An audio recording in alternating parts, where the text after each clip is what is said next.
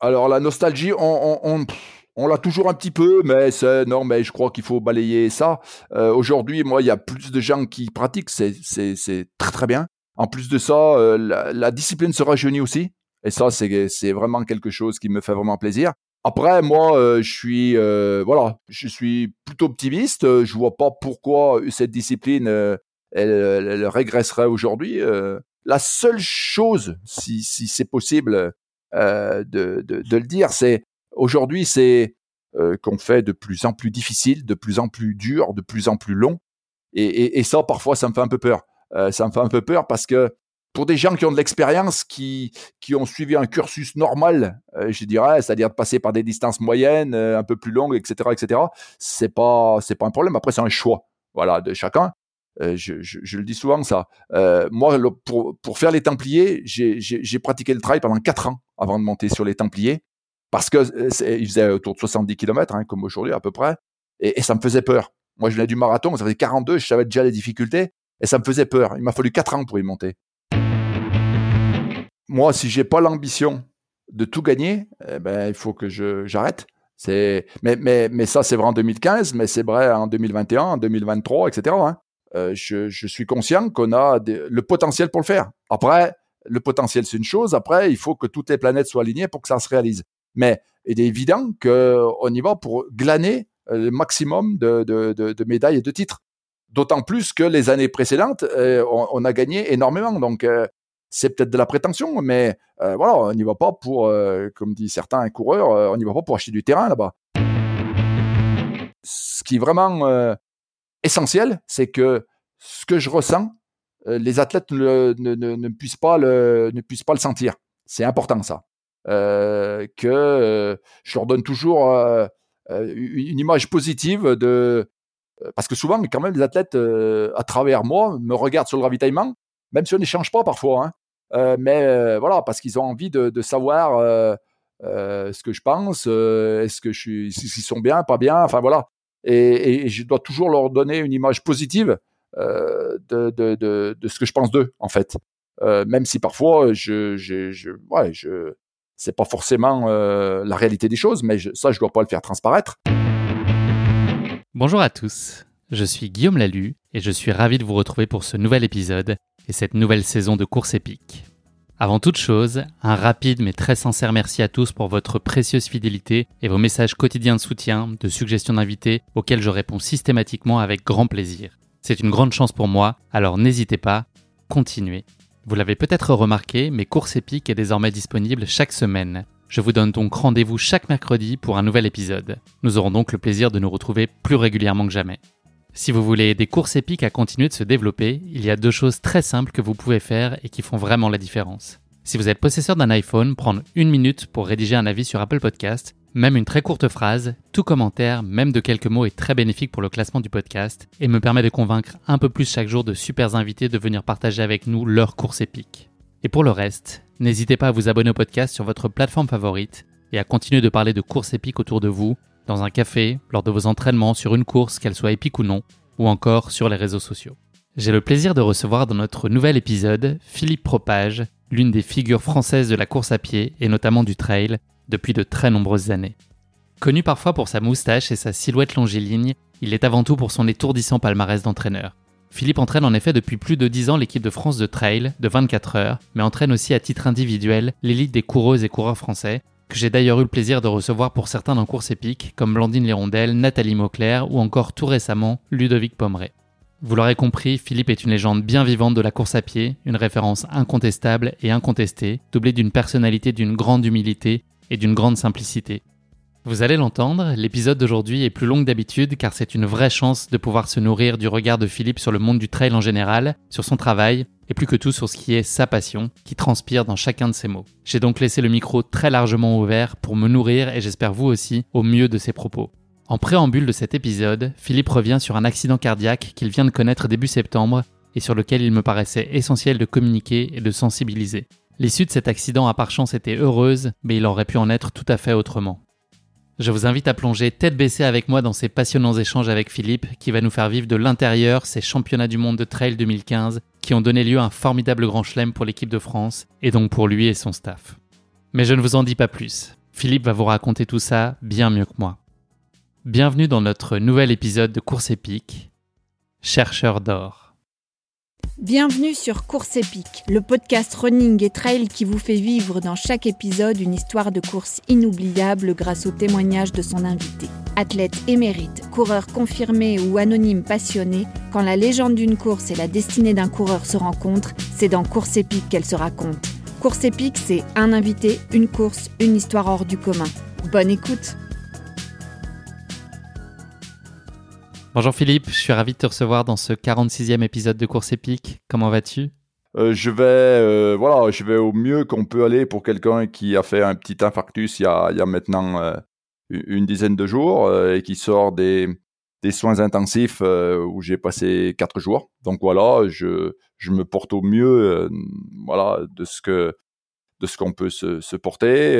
cet après-midi, là, je je vais passer un test d'effort. Alors le mot effort est peut-être un, terme un peu un peu fort parce que je crois que je vais simplement marcher sur un tapis euh, appareillé euh, pour voir un petit peu euh, ben justement suite à cet, cet infarctus ce que ça a pu impacter sur sur le muscle cœur et qui permettra de de déterminer le, le, le, temps que j'aurai besoin de pour euh, retrouver euh, mon niveau initial en espérant que je puisse le, le retrouver.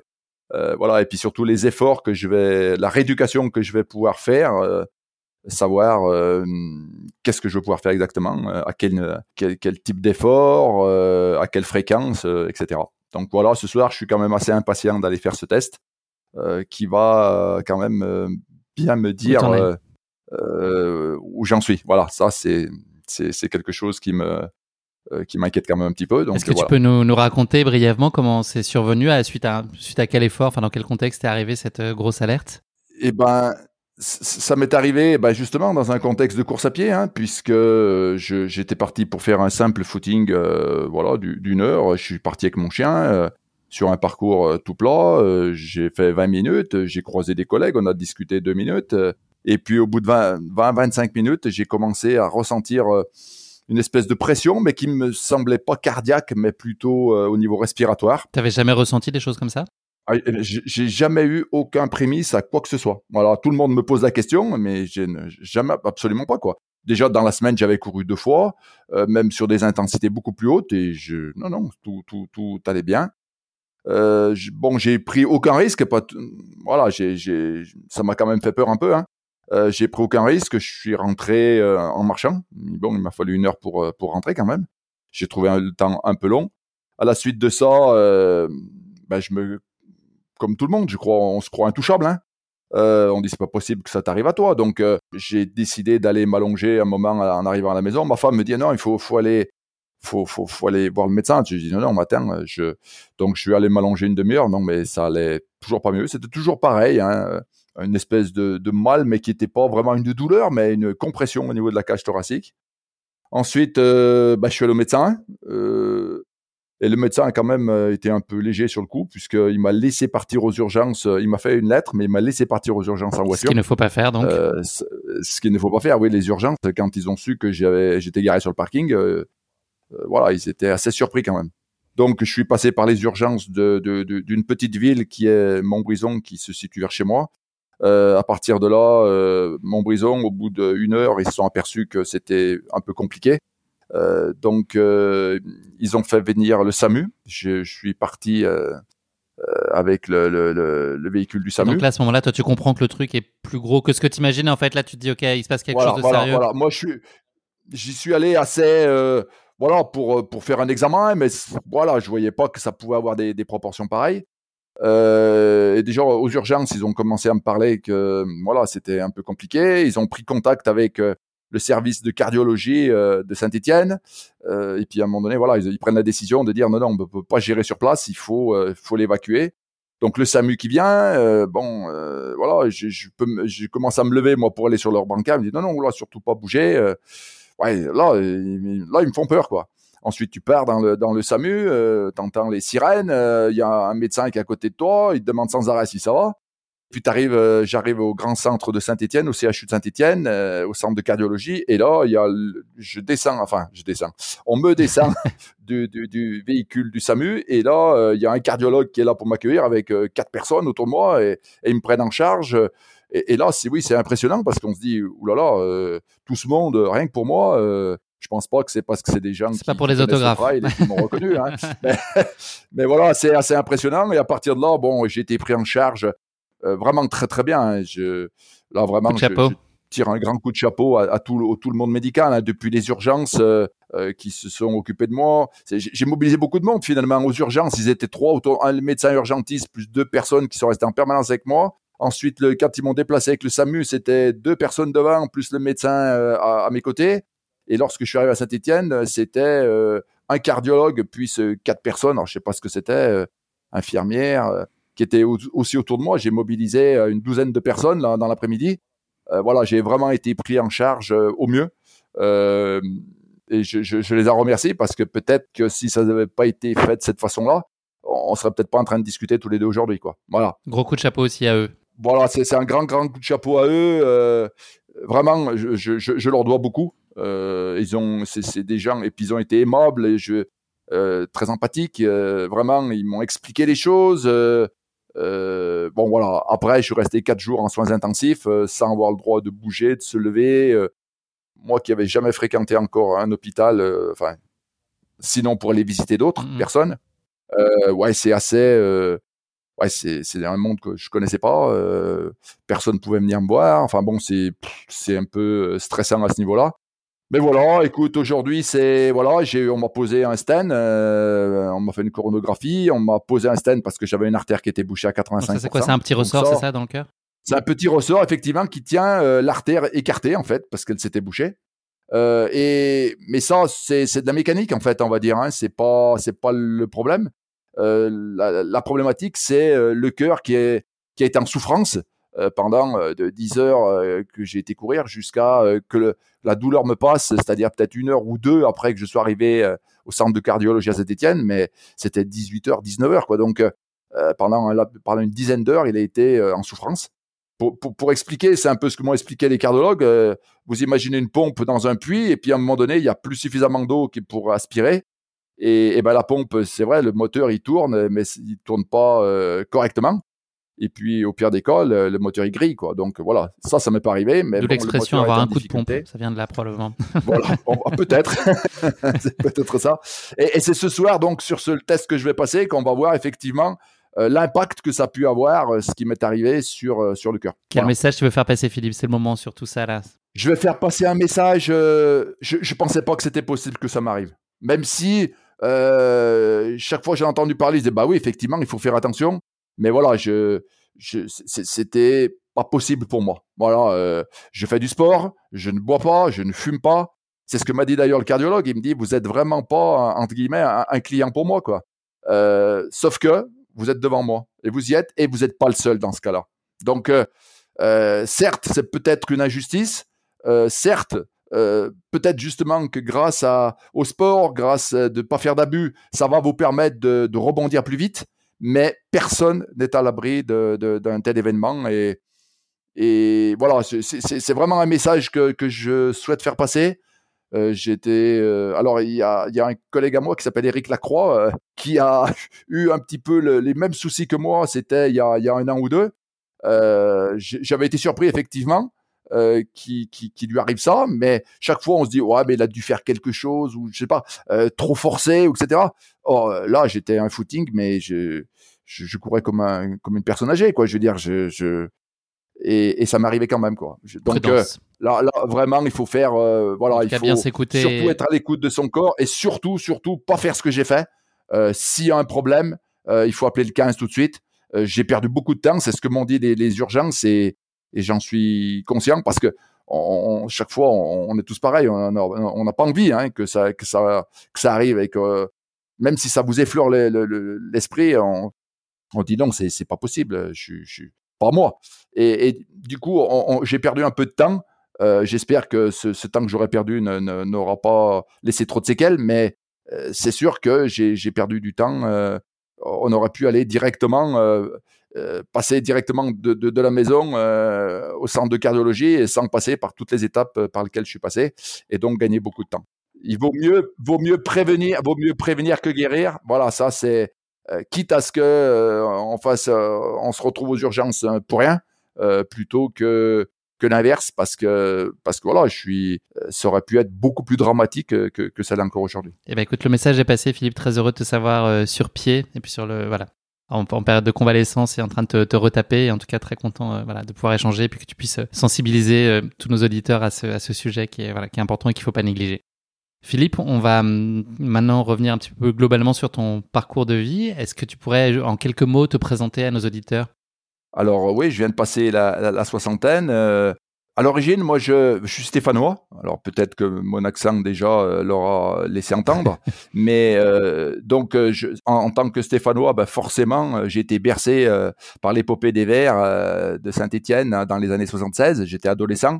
et donc j'ai ben, j'ai pratiqué le football, hein, voilà, à un niveau correct, hein, j'ai un assez bon niveau. Euh, ensuite, euh, bon, euh, voilà, je me suis marié, j'ai fait construire une maison. Tout ça a fait que j'ai mis un petit peu de côté, euh, un petit peu de côté le sport en général. Et puis, et puis je, justement parce que parce que c'est parfois compliqué les sports collectifs, parce qu'il y a des horaires, il y a il y a des contraintes. bah, tout doucement, je suis venu à la course à pied un petit peu par hasard, tout simplement parce que dans mon village, euh, il y a une course, il y avait un semi-marathon qui était organisé. Et la première année, j'ai participé en tant que bénévole. On m'avait demandé de, de, de, participer, de, de, venir donner un coup de main. Et ce que j'ai fait, euh, j'étais sur un carrefour. Et puis l'année d'après, j'ai vu passer tous ces coureurs. Ça m'a fait envie. Donc j'ai essayé. Euh, ça a été un désastre. euh, ça a été un désastre. Et, et là, ça, ça, ça s'est joué à peu de choses. Soit j'aurais pu dire, allez, bah, je, je, je laisse tomber, c'est pas fait pour moi. Ou au contraire, euh, ce qui s'est passé, c'est de dire ah non, c'est c'est pas possible, souffrir comme ça, c'est pas normal. Euh, euh j'ai vu passer des gens qui avaient 10, 15, 20, 30 ans de plus que moi, c'est pas possible. eux ils y arrivaient, pourquoi moi euh, c'était si difficile pour moi Donc je je me suis même entraîné. Euh, et je me suis mis à dévorer aussi toutes les lectures euh, qui étaient disponibles à l'époque. Alors il y en a moins que maintenant, il y a moins de magazines, moins de livres, euh, mais j'ai absolument dévoré tout ce qui tout ce qui pouvait se lire euh, sur euh, comment s'entraîner, etc. Et puis au bout de deux ans, voilà, j'avais un club pas très loin de chez moi, donc j'ai franchi le pas. À la suite de ça, j'étais toujours passionné par justement comment progresser. Et donc, à l'intérieur du club, on m'a proposé de, de, me, de me former pour être entraîneur. Donc, ce que j'ai fait. Et puis, ce que j'ai plus lâché depuis maintenant une trentaine d'années. j'ai une carrière de coureur sur route traditionnel, hein, 10 km, mi-marathon, marathon. Et puis euh, aux prémices du trail, hein, c'était l'autre siècle. euh, j'ai commencé à partir euh, sur le trail, même, l'autre millénaire. Hein. Euh, c'était, j'ai commencé à faire des trails. alors pour, souvent j'en parle. J'ai commencé quelques petits trails et puis ensuite j'ai basculé sur sur le, le, trail des Templiers qui était qui était vraiment l'épreuve phare. Euh, et, et, et, je fais souvent sourire parce que on était 400 au départ, on s'inscrivait le matin euh, sur une table. Euh, voilà, c'est plus du tout le aujourd'hui. voilà, c'était de l'artisanat. Donc j'ai vécu quand tu disais je fais du trail, tout le monde me regardait avec des gros yeux parce que personne ne savait. Euh, et, et, je vois aujourd'hui ce que le trail est devenu. Et donc voilà, j'ai fait partie de la préhistoire du trail, on va dire. et voilà, j'ai vécu euh, tout, tout, toute, euh, toute cette montée en puissance euh, que, que l'on connaît aujourd'hui. Tu continuais la course sur route en parallèle ou c'est où le trail a pris le dessus complètement? Non, non, bah, j'ai basculé rapidement parce que alors c'était un peu plus compliqué que maintenant parce qu'il n'y en avait pas non plus tous les dimanches. Hein. Euh, donc il y en avait euh, 5, 6 en France au début. Donc bah, finalement on était une petite communauté à se retrouver en fait. parce que bah, tout le monde, voilà, on, on, suivait un petit peu les, les, les quelques trails qui existaient, et on se retrouvait tous. Euh, on était une, voilà, une petite communauté. Et puis cette communauté, elle s'est agrandie et elle est ce qu'elle est aujourd'hui. Euh, avec des trails, euh, il doit y en avoir 30, 40 par, par week-end. Et donc, c'est vraiment, j'ai vécu l'évolution de, de la discipline avec une discipline qui était intimiste au départ. Et puis maintenant, une, une discipline qui est vraiment presque le, le, cœur de la course à pied. Hein. donc, Comment tu vois ça? C'est quoi ton regard sur cette évolution? Est-ce que tu trouves que c'est intéressant de voir que ça se démocratise et que ça évolue, que ça se modernise Ou est-ce que tu es nostalgique de cette, ce temps-là aussi? Alors la nostalgie, on, on, on l'a toujours un petit peu, mais c'est non, mais je crois qu'il faut balayer ça. Euh, Aujourd'hui, moi, il y a plus de gens qui pratiquent, c'est très très bien. En plus de ça, euh, la, la, discipline se rajeunit aussi, et ça, c'est vraiment quelque chose qui me fait vraiment plaisir. Parce qu'au début, quand moi j'ai commencé, en fait, les trailers, c'était des gens qui venaient de la course sur route et qui avaient euh, qui commençaient à stagner ou même régresser sur les disciplines, euh, sur des sur le marathon, des choses comme ça, et qui venaient se relancer, essayer autre chose, quoi. Or aujourd'hui, on a des gens qui viennent euh, pour le trail directement, euh, pas par pas par dépit peut-être comme nous on est arrivé en fait au mhm. départ. C'est un vrai choix. Euh, et un vrai choix, un vrai choix de, de, de discipline. donc là voilà, c'est bon. Après moi, je suis voilà, je, je suis plutôt optimiste. Je vois pas pourquoi cette discipline elle, régresserait aujourd'hui. moi, je voilà, je la seule chose, si, c'est possible euh, de, le dire, c'est aujourd'hui, c'est euh, parfois c'est un petit peu, euh, je, le trouve, euh, qu'on fait de plus en plus difficile, de plus en plus dur, de plus en plus long. Et ça, parfois, ça me fait un peu peur. Ça me fait un peu peur parce que pour des gens qui ont de l'expérience, qui, qui ont suivi un cursus normal, je dirais, c'est-à-dire de passer par des distances moyennes, un peu plus longues, etc., etc., c'est pas, c'est pas un problème. Après, c'est un choix, voilà, de chacun. Mais aujourd'hui, j'ai le sentiment, je vois par rapport à des gens qui me contactent, euh, qui voudraient que je les prépare pour euh, pour faire euh, un ultra par exemple. Euh, c'est et, alors ils ont alors qu'ils ont pratiquement rien fait. Euh, ça, ça me fait un peu peur. Alors j'ai plutôt tendance à essayer de les décourager, mais voilà, c'est c'est un risque aujourd'hui de se retrouver avec des gens qui sont voilà, on voit des, des, des magazines, des images euh, magnifique de, de, sur des, des, très longues distances, mais c'est quand même pas euh, ouvert à tout Il y a une banalisation de la longue distance un ultra. Ça, voilà, et, c'est ça qui me fait peur. C'est ça qui me fait peur. Euh, je, le dis souvent ça. moi, pour, pour faire les Templiers, j'ai pratiqué le trail pendant 4 ans avant de monter sur les Templiers, parce que il faisait autour de 70 km, hein, comme aujourd'hui à peu près, et, ça me faisait peur. Moi, je venais du marathon, ça faisait 42, je savais déjà les difficultés, et ça me faisait peur. Il m'a fallu 4 ans pour y monter. Or aujourd'hui, les gens, les Templiers, c'est devenu une sortie longue, quoi, euh, dans le cadre de leur préparation. Donc euh, ça, ça me fait un peu peur euh, parce que on n'a pas non plus un, recul suffisant pour savoir les répercussions que ça peut avoir sur la santé, la santé physique, mais peut-être aussi morale de ces grandes épreuves où, où vraiment on laisse beaucoup beaucoup d'énergie. Donc voilà, avec des dénivelés très importants. Donc c'est le dénivelé positif, c'est pas trop un souci parce que voilà, euh, on monte comme on peut monter, mais c'est surtout les dénivelés négatifs qui risquent de laisser quelques séquelles sur des gens qui sont pas forcément euh, préparés physiquement, euh, musculairement, qui peuvent être éventuellement peut-être un, peu en surpoids, donc des impacts très très importants sur les articulations. Donc voilà, ça, ça, ça, ça me fait un petit peu peur. Mais bon, euh, euh, voilà, euh, je préfère que les gens fassent de l'ultra plutôt que regarder Netflix, qu'ils aillent consommer de l'alcool. non, non, non. non, non, mais voilà. Mais bon, voilà, c'est c'est un petit peu ce qui me fait peur. Voilà, aujourd'hui où on, on part sur des vraiment des distances ultra. C'est donc pour certains c'est pas c'est pas un problème mais c'est quand même pas ouvert à tout le monde. Et, et j'ai peur qu'aujourd'hui on, on banalise un petit peu ce, ce type d'effort. Voilà, c'est pas c'est pas ouvert à tous. C'est ouvert à tous peut-être, mais euh, il faut le temps. C'est graduel, c'est une évolution, c'est une montée pour Voilà. Euh, on, on, va trop vite, on veut tout et tout de suite. Mais ça, c'est pas que dans le sport, c'est dans la vie et dans notre vie moderne en général. Tu as, parmi tes nombreuses casquettes, celle d'entraîneur de, l'équipe de France de trail. Euh, est-ce que tu avais cette fibre en toi et des prédispositions depuis toujours à, encadrer, à transmettre? Est-ce que tu te destinais à ce type de rôle ou c'est euh, des opportunités qui sont présentées à toi et qui ont rendu possible cette casquette que tu as aujourd'hui d'entraîneur? Euh, C'est quelque chose qui m'a toujours passionné de m'occuper des autres. Déjà, lorsque je t'ai dit que j'avais commencé au football, euh, euh, ensuite, je suis devenu entraîneur. Voilà, j'étais alors que j'étais encore en capacité de jouer.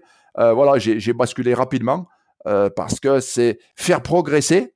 je sais pas pourquoi. J'ai plus envie de faire progresser les autres que moi-même. Et c'est voilà, c'est ce qui m'a amené à un moment donné. je te dis, dans le football, j'ai déjà, j'étais déjà passé entraîneur alors que j'avais 25 ans, alors que j'étais complètement capable encore de jouer. Et, et c'est vraiment quelque chose qui me, qui me passionne, d'essayer de faire partager. alors non pas mon expérience parce qu'au football j'en avais pas tant que ça, euh, j'en ai un peu plus dans la course à pied, mais euh, voilà, c'est de d'essayer de faire progresser les gens. Voilà, ça c'est quelque chose qui me euh, qui, qui, qui, est ma flamme, qui est mon moteur. Euh, euh, je te dis, j'ai, passé les 60 ans aujourd'hui et cette flamme, elle est toujours intacte. donc voilà, c'est, c'est, quelque chose qui me fait vibrer. et puis tu l'as dit, j'ai cette chance aussi de, de d'entraîner cette équipe de France depuis depuis sa création en 2000 en 2009. Euh, et, et, voilà, j'ai partagé des moments euh, très très intenses, des moments inoubliables. Alors ça aussi, c'est pareil, il y a une évolution. Hein. Euh, je me souviens dans les années 2009, euh, il avait fallu que, j'appelle des coureurs pour, euh, pour les solliciter pour venir intégrer cette équipe. Personne n'en parlait. On passait un petit peu pour des marginaux presque. Et alors qu'aujourd'hui, voilà, j'ai pas de soucis pour trouver du monde pour être dans l'équipe. C'est plutôt euh, parfois on me reproche de ne pas avoir pris un tel ou un tel quoi. Alors qu'à cette époque-là, il y a 10 ans, euh, 10 12 ans maintenant, c'était pas c'était pas du tout le cas. J'aurais j'aurais sélectionné un, chien euh, personne n'aurait rien voilà voilà donc euh, voilà voilà c'est ça ça c'est une grosse évolution par contre au niveau de l'équipe de France où on voit l'engouement aujourd'hui que les gens ont pour pour essayer de l'intégrer et avec succès quand on voit les résultats avec succès. Alors l'un forcément entraîne l'autre aussi, c'est logique. On, a des bons résultats pour plusieurs raisons, je pense, euh, parce qu'on est quand même dans, je pense, dans, la, dans les précurseurs euh, de cette discipline euh, en Europe, tout au moins. On a d'excellents coureurs. Excuse-moi Philippe, quand tu dis précurseur, c'est parce qu'on a démarré plus tôt que les autres, on a compris plus tôt les enjeux et comment il fallait structurer. Ça vient des États-Unis et, et, je crois que les, les organisateurs des Templiers, Gilles Bertrand en l'occurrence, euh, vraiment a, a, a, propulsé cette discipline. Euh, parce que il a, on a fait les Templiers d'une course phare et très très rapidement, euh, alors que c'était juste les débuts de, de, de, la discipline et déjà on avait une épreuve phare. Euh, donc euh, voilà, je pense. Euh, aujourd'hui, on a, bon, je te dis, des bons coureurs. Voilà, les, certainement dans les tout meilleurs au monde. et on a surtout un, vivier qui est très très important. Euh, ce qui me permet, ce qui nous permet d'avoir une équipe de France lorsque plus tu as un vivier important, ben, plus forcément euh, l'élite que tu en dégages, plus tu, tu, as un choix dans le et plus ton choix est vaste, ben forcément euh, tu, tu, tu, peux retirer les meilleurs. mais aussi il y a, y a un phénomène, c'est qu'on a aussi en France et parfois on a tendance un petit peu à l'oublier. Je crois les meilleurs organisateurs du monde. Voilà, moi j'ai voyagé un petit peu partout. Euh, j'ai vu comment c'était organisé, même sur des courses qui pourtant parfois ont une renommée très importante. Euh, voilà, c'est en France qu'on est les meilleurs au niveau de l'organisation. Hein. Euh, la, moindre petite course, on sait le dénivelé positif, négatif. On a, euh, alors que parfois, même sur des grosses courses, c'est pas toujours le cas à l'étranger.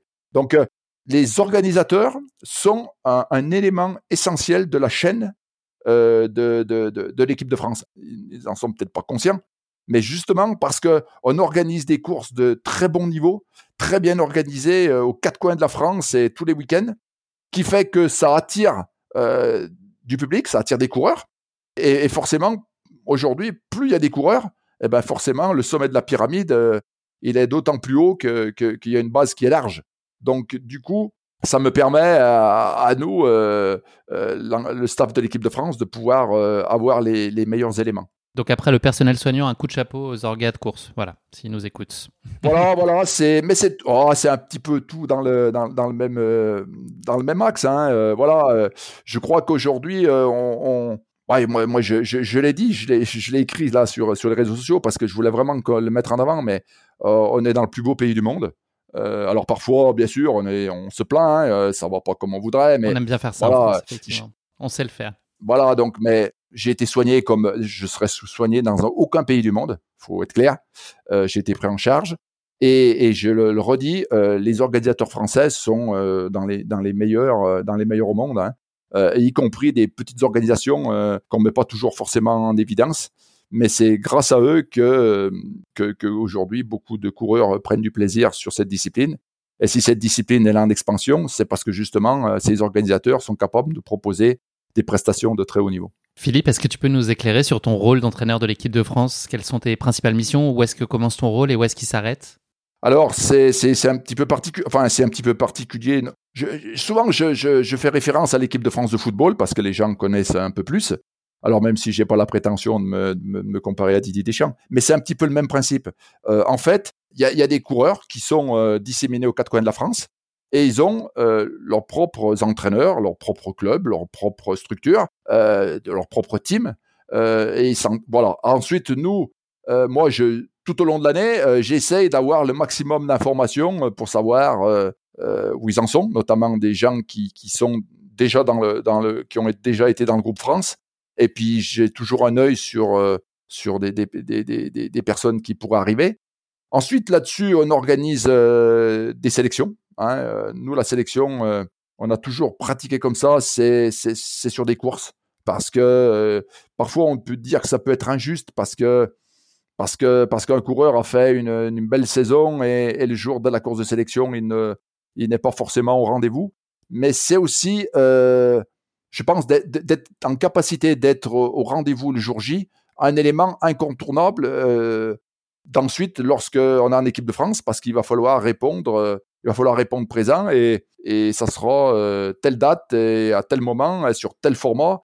On se pose, voilà, on ne demande pas euh, euh, à quel moment ça sera, euh, sur quel format qui vous arrange le plus. Donc voilà, il faut être capable de répondre présent le jour J. Hormis ces courses de, de qualification, Philippe, c'est vrai qu'il n'y a pas de passe droit. C'est-à-dire si c'est un athlète euh, qui est incontournable selon toi, il n'y a pas de, il y a pas de, de chemin de traverse. C'est ces courses de sélection. Voilà, qui, y a, alors. Ah, là, là, là, là, tu, tu, tu étais trop vite.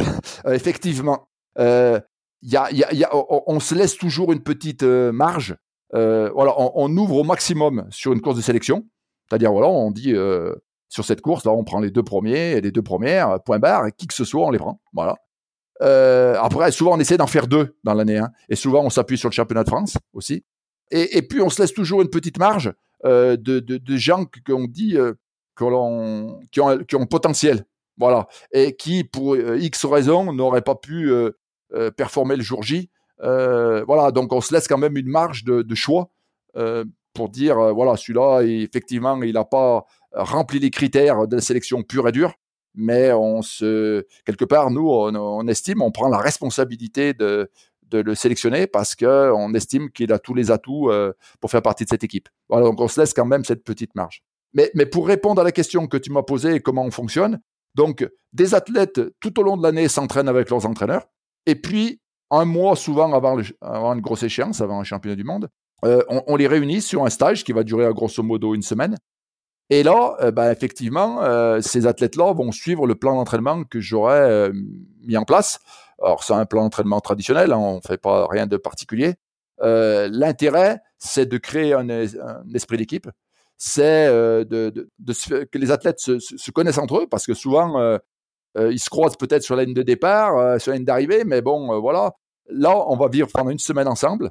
Et moi, mon rôle, c'est d'essayer de créer, de créer une équipe. En fait, on est dans un sport individuel, mais on essaye de créer l'alchimie entre tout le monde, de créer une, une émulation, une émulation entre les athlètes, qui fait que et, et, et voilà, j'ai la prétention de dire que ça marche, que le jour du championnat du monde, même s'ils sont pas à la hauteur de ce que ce qui ce que ce qu'ils pouvaient espérer les athlètes. Euh, ils, ils, vont au-delà, ils vont au-delà de, de de leur écoute, de leur propre écoute, parce qu'ils savent que euh, ils sont là pour l'équipe et que euh, à un moment donné, ils n'ont pas le droit d'abandonner, mais abandonner, je parle en guillemets, hein, euh, la course. Et voilà, c'est ça le but, c'est de de motiver tout le monde euh, de façon à ce qu'on fasse un groupe et que cette, cette motivation nous serve vraiment à avoir les, les meilleurs résultats. Est-ce qu'il peut y avoir parfois des, je vais utiliser le terme de oui, conflit d'intérêt, c'est pas exactement ça, mais en tout cas des frictions sur euh, des modes de préparation individuels d'athlètes que, qui, toi, quand, quand ils sont dans le cadre de l'équipe de France, ont des préparations qui sont un peu dissonantes peut-être par rapport à ce qu'ils font par ailleurs, ou est-ce que tout ça se veut, euh, toi, tu, tu, cherches à t'intégrer au mieux aussi dans leur cheminement individuel et leur, leur voie de préparation? Comment tu voilà. composes avec des profils hétérogènes? Voilà, c'est assez, assez compliqué parce qu'on a euh, des athlètes qui s'entraînent pas tous de la même façon et qui n'ont pas des volumes d'entraînement identiques. Euh, parce que de par euh, euh, chacun a une vie professionnelle, a une vie familiale qui est différente les uns des autres.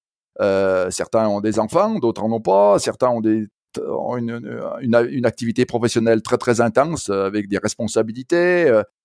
D'autres n'ont pas ce, problème-là. Donc forcément, tout le monde n'a pas les mêmes critères d'entraînement. c'est vrai que lorsqu'on fait le stage, c'est pour ça que dans le stage, je donne un plan d'entraînement global, mais qu'on adapte, que j'adapte en fonction de chacun. parce que voilà, on n'est pas là pour perturber les athlètes, surtout que ce stage-là se fait un mois avant, le championnat. Donc, c'est pas le moment de, de, créer un doute dans la tête des athlètes. Parce que euh, le doute, c'est le pire ennemi de, euh, du sportif. Euh, si on fait des choses qu'ils n'ont pas l'habitude de faire à l'entraînement, ça va leur faire poser des questions, de dire ah ben j'ai pas fait ça moi et, et je, je voilà je veux pas être à la hauteur puisque moi j'ai pas fait alors que certains l'ont fait. Non, non, on essaye de faire, et y compris dans le plan d'entraînement, je fais quelque chose de très très simple, que des choses que forcément tout le monde fait. Voilà. Euh, c'est peut-être, je fais peut-être des choses un peu plus euh, compliquées lorsque j'entraîne mes propres athlètes, mais lorsqu'on fait ce stage-là, il faut faire quelque chose de simple que tout le monde s'y retrouve. Euh, L'important, c'est, euh, voilà, de toute façon, c'est tous ces athlètes, même si on les réunissait pas, euh, de toute façon, ils font la même chose, euh, chacun dans leur coin. L'intérêt, c'est d'avoir des athlètes de même niveau qu'eux, qui va permettre aussi de, de parfois sur le stage d'aller euh, d'aller un petit peu au-delà, parce qu'il va falloir euh, il va falloir euh, se, se, se, mesurer les uns les autres. et puis cet esprit d'équipe dont je te parlais tout à l'heure. Mais moi, je quelque part, si ces athlètes arrivent en équipe de France, c'est qu'ils ont fait ce qu'il fallait faire. Donc je ne juge jamais de ce qu'ils font à l'entraînement, puisque si si leur entraînement n'était pas bon, on pourrait penser qu'ils ne devraient pas être avec moi. Donc, je n'interviens pas là-dessus. Je, voilà, je, parlais tout à l'heure de Didier Deschamps avec l'équipe de France. Je pense pas que Didier Deschamps va voir l'entraîneur de, je sais pas, de Paris Saint-Germain, de Marseille, etc., pour leur dire non, non, mais tu, tu les entraînes pas correctement tes, tes gars là. Il faut que tu leur fasses faire ça. Je pense pas. Euh, simplement, quand euh, ils sont avec Didier Deschamps, Didier Deschamps met des, des, prépare des, des, techniques, euh, prépare des choses avec le groupe qu'il a, mais voilà, après, je pense pas qu'il intervienne ensuite sur, ben, en l'occurrence en football, c'est les clubs, pour aller leur dire, il faut pas s'entraîner comme ça, il faut, faudrait mieux faire ci, mieux, faire ça. Donc, je pense pas. Donc, c'est un petit peu à l'image. Euh, moi, j'ai pas à intervenir, il me semble. Enfin, c'est ce que je fais toujours. Hein. Moi, j'interviens pas dans leur, dans leur entraînement quotidien de, sur l'année. Hein, ils ont leurs entraîneurs et j'estime pas avoir euh, j'ai aucune légitimité pour euh, venir euh, dire c'est pas ça qu'il faut faire, il faut mieux faire ça. par contre, après, quand ils sont avec moi, on fait ce que moi je propose, tout en l'adaptant par rapport à. Tu peux avoir aussi un athlète qui a une petite blessure, qui a qui a un petit problème, et auquel cas, ben, celui-ci, tu peux l'exenter de faire des choses. Euh, parce que parce que tu, tu voilà ce que tu toi tu veux c'est qu'il soit le meilleur possible le jour du championnat du monde et non pas le jour de, de du stage donc voilà, ouais, ça fait, ça va faire maintenant 12 euh, ans que je fais ça. On n'a jamais eu, j'ai jamais eu de problème. Euh, donc ça doit pas être, ça doit pas si mal fonctionner que ça, puisque voilà, c'est ce qu'on va dire. Après, voilà, après, je, je veux pas être prétentieux et dire que c'est, c'est la recette miracle. De toute façon, des recettes miracles, il n'y en a pas. Euh, des entraîneurs qui savent, il y en a pas non plus. Euh, voilà, euh, je, chacun a une méthode qui peut être un peu différente les unes des autres, euh, et, et, puis chacun a des résultats. Donc, euh, qui a, détient la vérité euh, Je suis même pas, je suis surtout pas sûr qu'il y en ait une. Il y en a plein de vérités. Donc, je, je tu prétends pas toi prétention à dire que qu'il faut suivre ce que moi je préconise. Voilà. Tu faisais le parallèle avec des, des sports collectifs, c'est des choses qu'on entend parfois, notamment dans le rugby. Est-ce que tu as tu as suffisamment de temps avec ces athlètes-là pour créer cette cohésion, parce que ce que tu disais globalement sur la partie euh, technique, athlétique, qui sont déjà euh, très bien en place et ils, t'ont, on va dire, quasiment pas attendu pour être à, ce niveau-là. Euh, est-ce que pour créer ce lien, est-ce que le stage dont tu parles ou les réunions que vous avez ou le temps que tu as sur place avant la compétition, est-ce que c'est suffisant? Est-ce que tu aimerais avoir plus de temps avec eux? Est-ce que tu le construis différemment avec une relation qui vit aussi pendant l'année avec des, points d'échange? Quels, sont tes, points de passage avec eux aussi hors compétition? Quelle est la relation que tu entretiens avec eux? euh, bah, je, les, connais parce que voilà, je suis sur les courses, euh, donc euh, je les vois, on échange parfois au téléphone, mais effectivement, on aimerait tous avoir plus de temps à passer ensemble pour se préparer. Après, on s'aperçoit que c'est pas si facile que ça. C'est pas si facile que ça parce que ce sont pas des professionnels. Euh, ce sont des gens euh, qui font ça euh, voilà, c'est leur loisir. Hein, et même si c'est des grands champions, c'est aussi leur loisir. Ils ont un travail et, et, que c'est pas facile de prendre des congés pour pour venir faire des stages. donc d'un côté, effectivement, on aimerait les avoir plus, mais on s'aperçoit que c'est très très difficile. Si on leur propose plus, bah, ils ont des difficultés pour venir. Il faut savoir que euh, voilà, les, les, gens vont venir une semaine en stage avec moi, ça veut dire euh, ça veut dire une semaine de vacances. Ensuite, on va repartir sur un championnat euh, lorsqu'on va par exemple en Patagonie, voilà, 30 heures de vol, aller retour. On est reparti pour 10 jours, 10-12 jours. Ça veut dire qu'ils vont passer la moitié de, de leurs 5 semaines de vacances avec, avec nous. Et ça veut dire qu'ils vont surtout pas le passer avec leur famille, euh, avec leurs proches, euh, avec leurs amis, etc. Donc, euh, ce que tu dis sur eux, Philippe, d'ailleurs, c'est un peu vrai pour toi aussi, non? De ce que j'ai compris, toi, c'est une activité, enfin, tu prends sur tes, ton temps de vacances, enfin, c'est valable aussi pour toi en tant qu'entraîneur, puisque tu fais ça à titre bénévole? Tout à fait, je fais ça à titre bénévole. Alors aujourd'hui, c'est d'autant plus facile que je travaille plus, donc je suis en retraite, donc voilà, c'est j'ai plus de disponibilité, même s'il me semble que suis encore plus pris qu'avant. mais euh, je, voilà, ça c'est plus facile aujourd'hui. Mais c'est vrai que jusqu'à présent, euh, je prenais aussi sur mes congés. Donc, euh, je, suis bien conscient du problème. D'un côté, on aurait envie de, les avoir davantage, de, faire davantage de choses, mais c'est compliqué.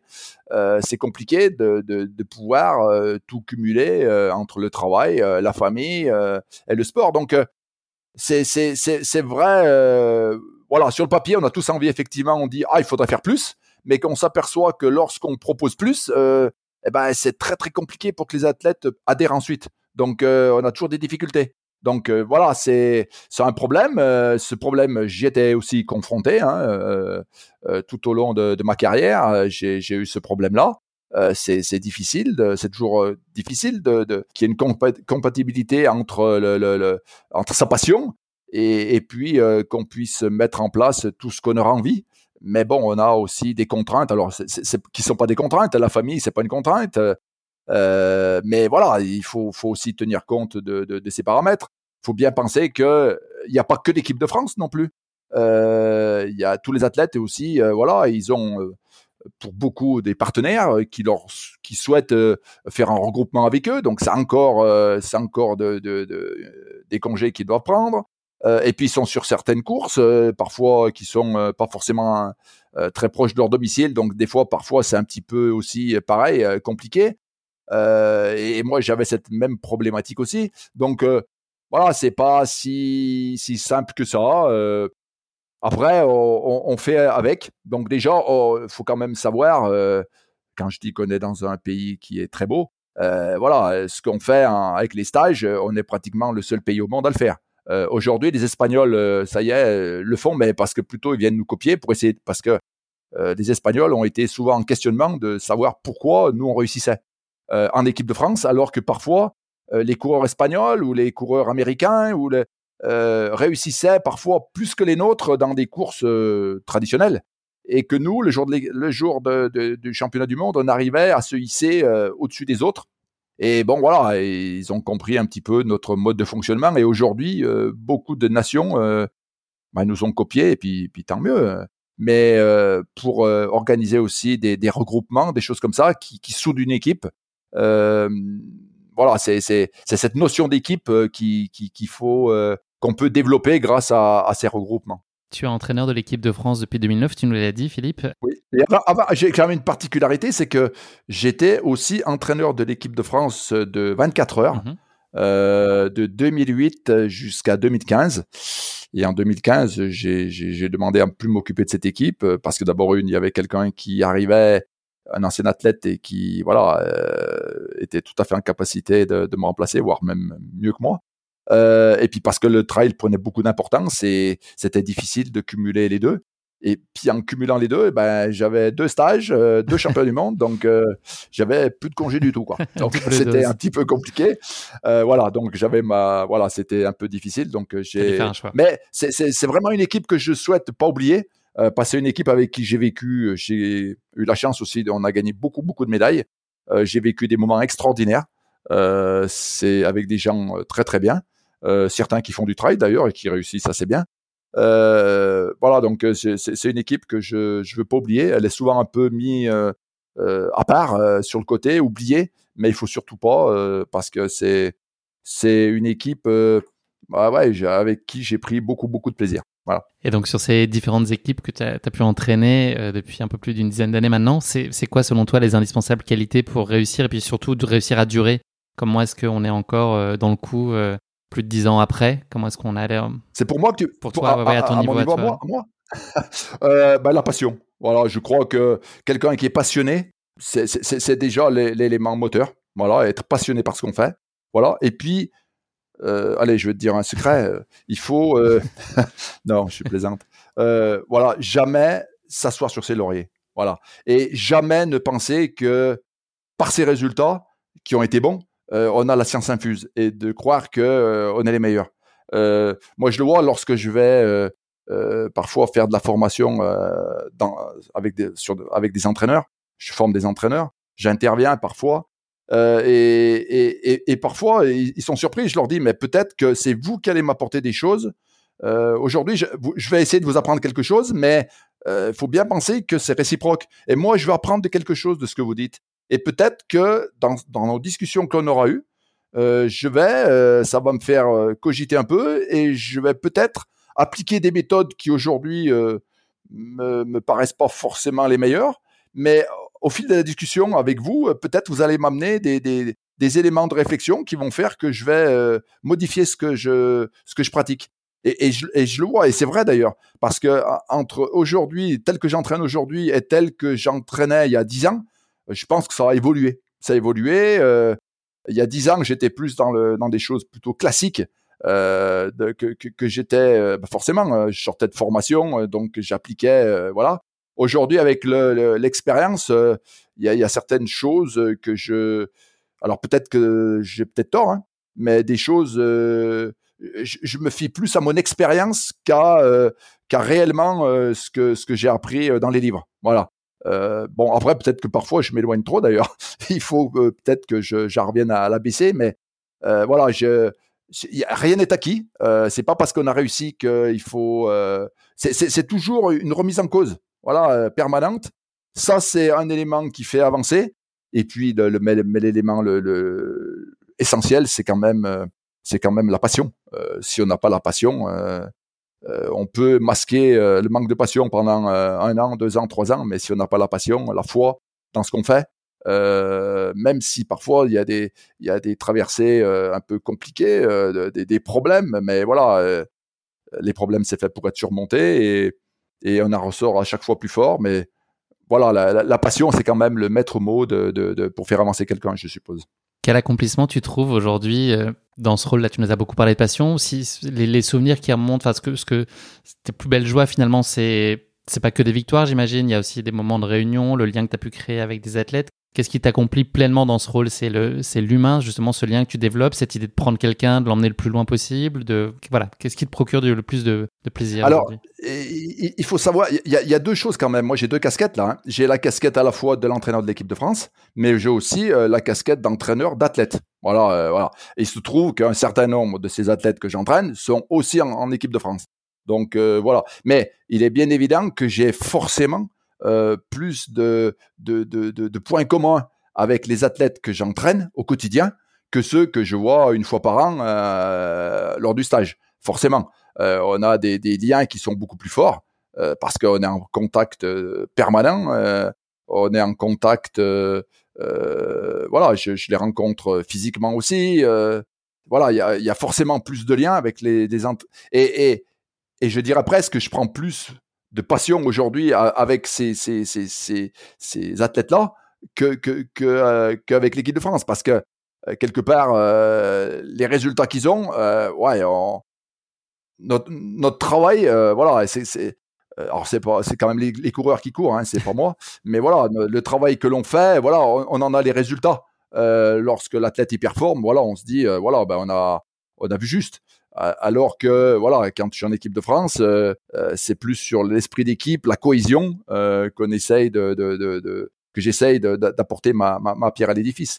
Mais euh, bah, tous ceux qui me connaissent savent que en fait, voilà, je souvent j'ai des surnoms, hein, Papa Phil, voilà, je voilà, j'ai beaucoup de surnoms dans, dans, dans ce monde.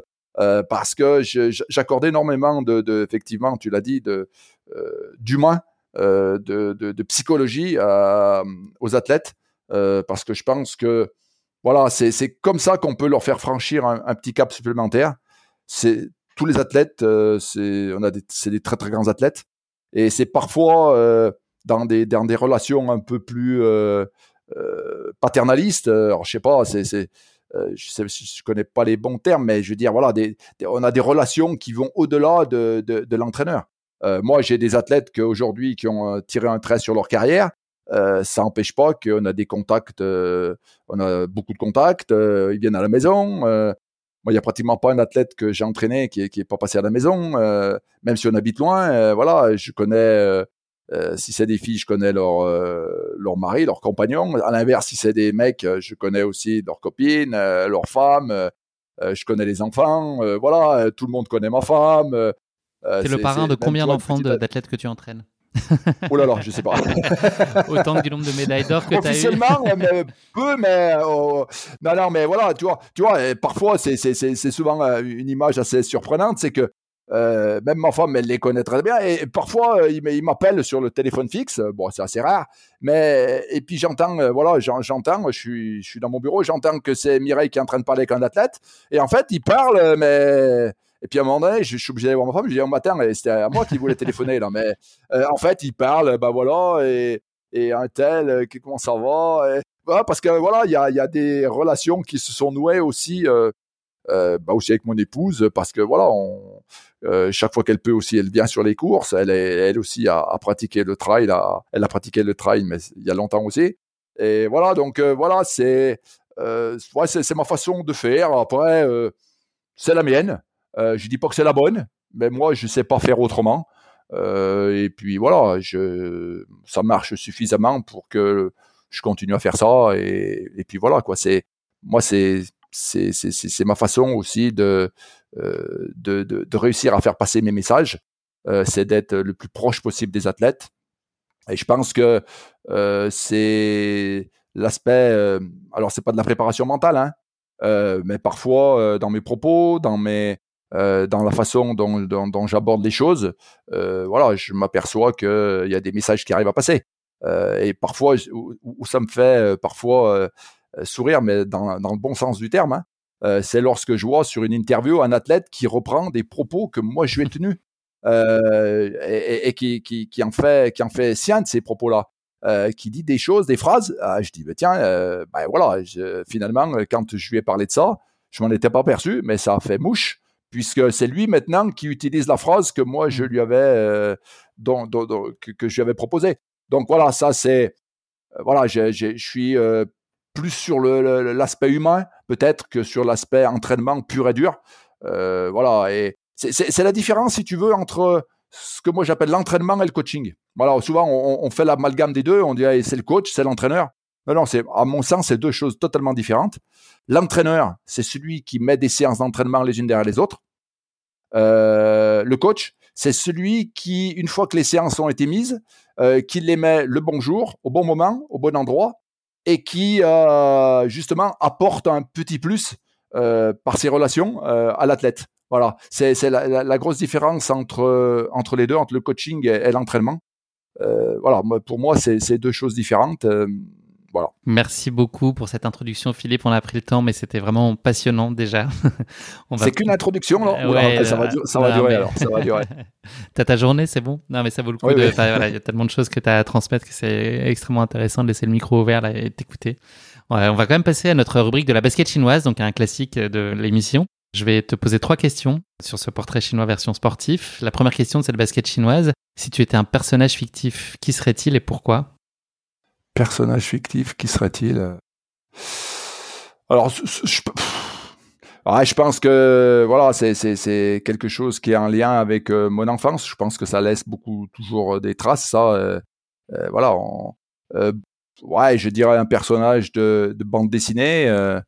Euh, c'est quelque chose qui me voilà que j'ai beaucoup lu quand j'étais gamin euh, c'est Tintin mhm. euh, voilà c'est un personnage qui m'accompagnait hein, tout au long de, de ma jeunesse voilà j'étais chaque fois que qu'un que, nouveau livre sortait de Tintin et eh ben voilà, ma grand-mère me l'offrait. Et voilà, donc peut-être au-delà du personnage, ça, évoque tout un, ensemble de choses. ma grand-mère qui m'achetait mes, ses livres sitôt qu'ils sortaient, voilà, c'est c'est peut-être en fait pas que le personnage lui-même Tintin, c'est tout ce que ça évoque.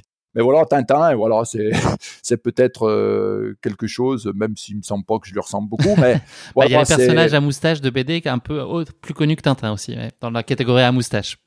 Et c'est qui? Astérix. Astérix, mais, ah mais oui, mais c'est pas ta Madeleine de Proust.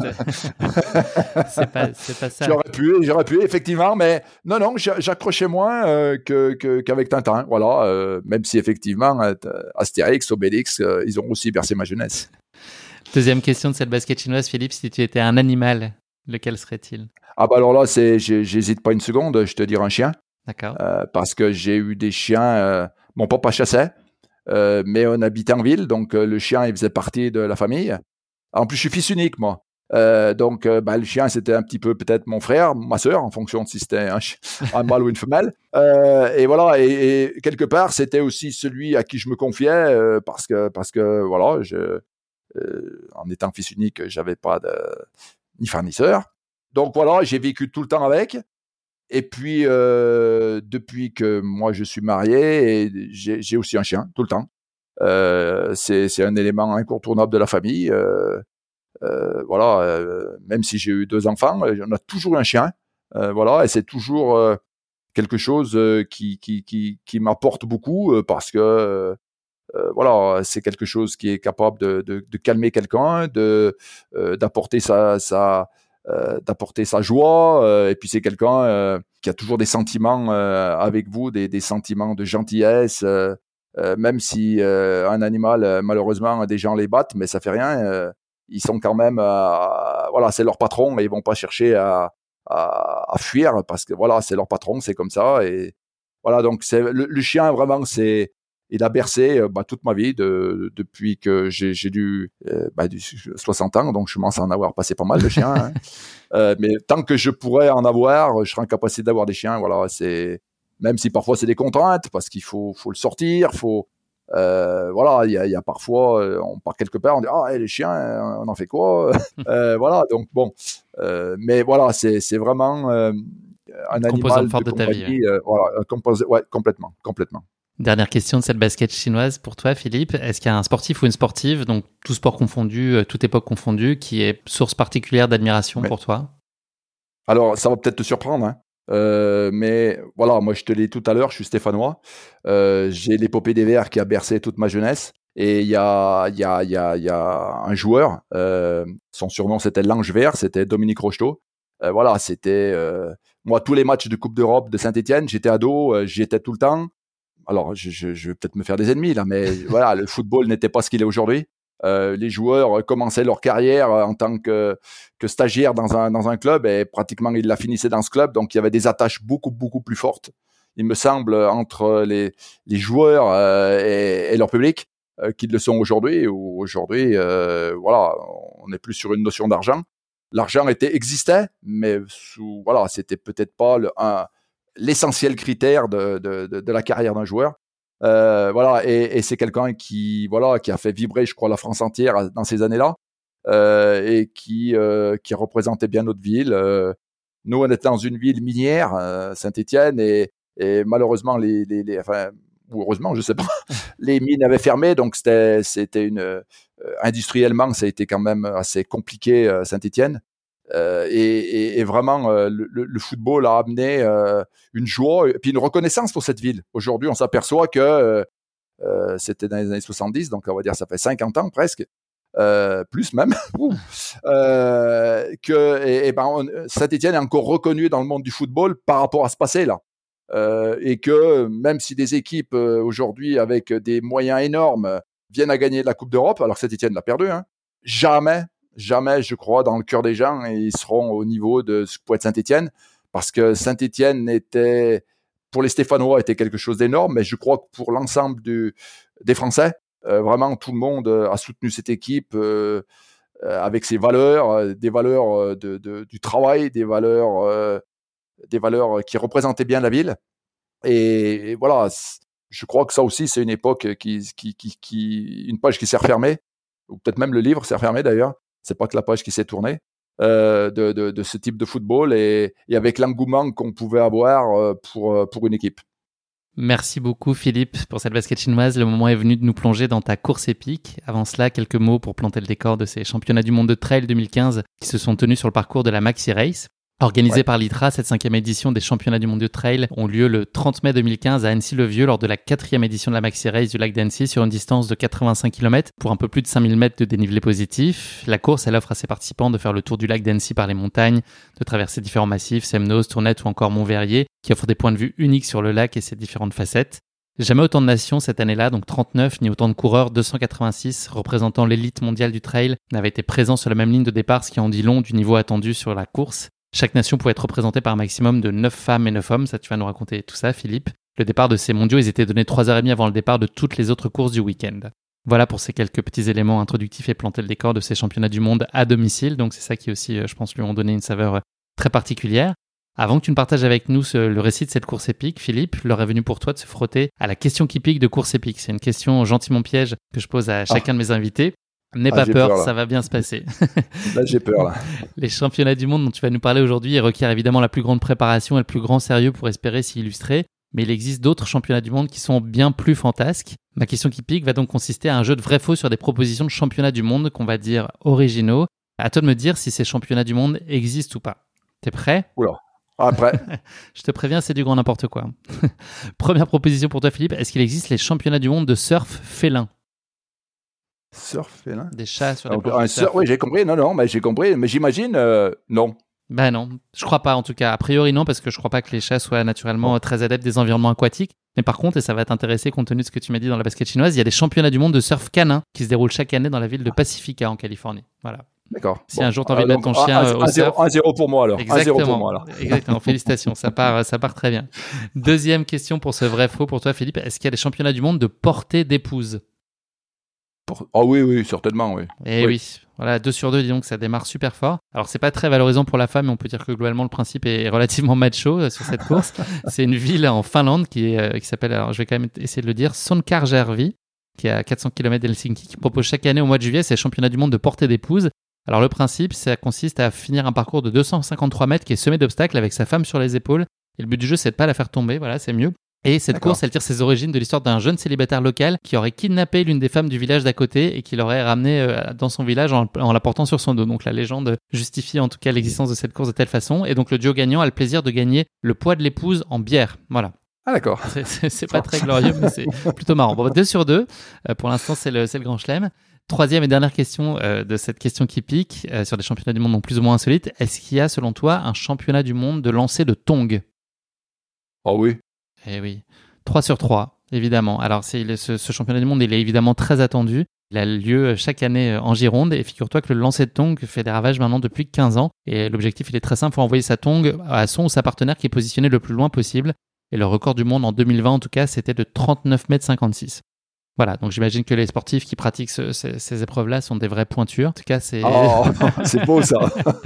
ça c'est honteux, c'est honteux. donc voilà, bah écoute Philippe, bravo, 3 euh, sur 3, c'est assez exceptionnel. Donc, euh...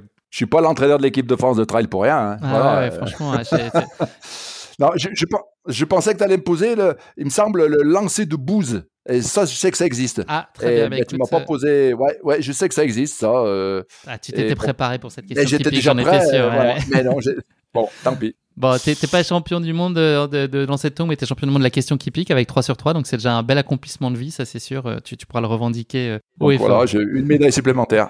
Allez, c'en est fini de cette question qui pique, Philippe. Place désormais à, des championnats du monde qui sont autrement plus impressionnants et que tu vas nous faire vivre avec toi. Je l'ai dit en introduction, c'est les championnats du monde se tiennent cette année à Annecy, sur le parcours de la Maxi Race. Est-ce que ça change des choses, que ce soit en France? Est-ce qu'il y a une énergie un peu différente, une pression supplémentaire, qu'elle soit positive ou, ou à l'inverse euh, plutôt contraignante et écrasante. Est-ce que ça change la donne que ce soit à la maison?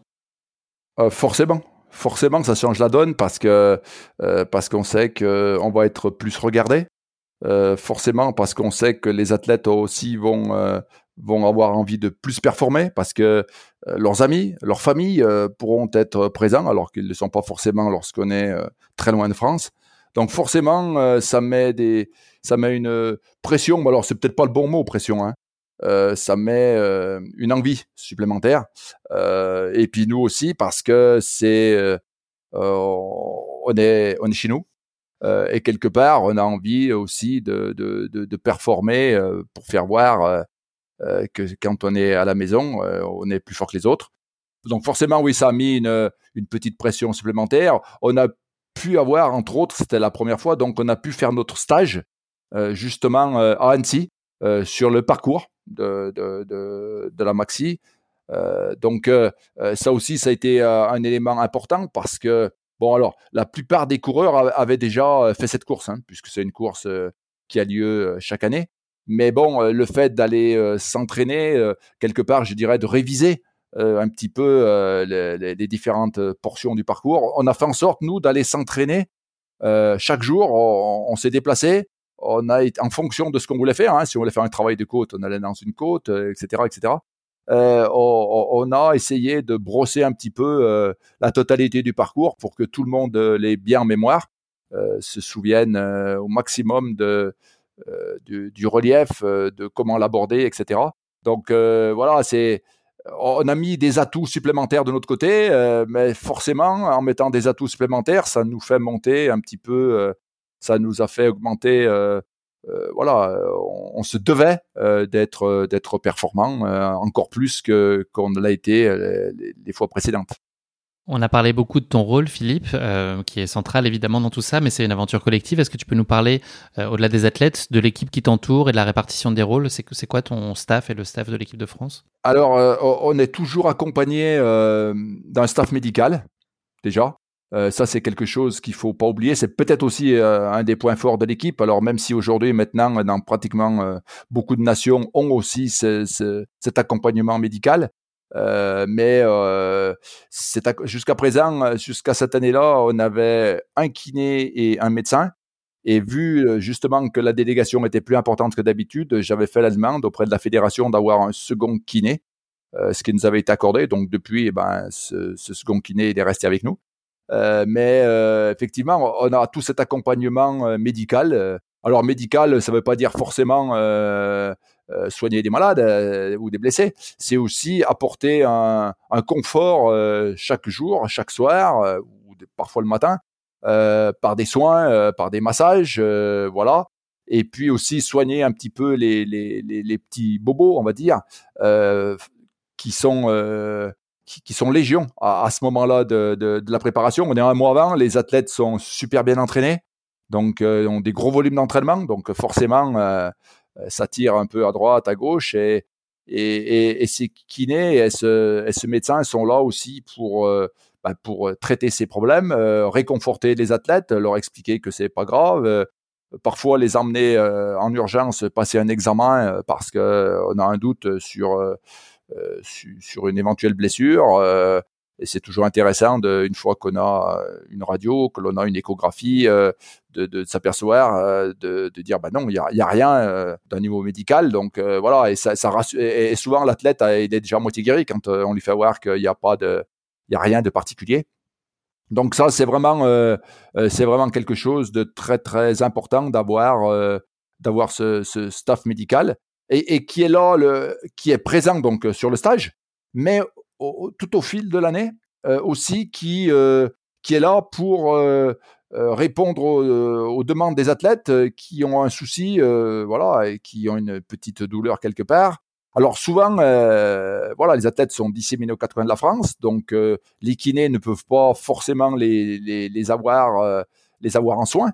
Mais par contre, voilà, ils ont un carnet d'adresses suffisamment important pour pouvoir leur dire vers qui se diriger en fonction de, de, la blessure qu'ils ont, leur donner les bons contacts, euh, parfois euh, euh, voilà, les introduire auprès d'un confrère pour essayer de gagner un peu de temps pour pour qu'on puisse les qu'ils puissent se remettre au, plus tôt. Donc ils ont ils ont un rôle pendant le stage essentiel, hein, mais aussi ils ont un rôle tout au tout au fil de l'année où ils, voilà les athlètes peuvent les appeler pour leur demander un conseil leur demander ce qu'ils pensent euh, d'une douleur, etc.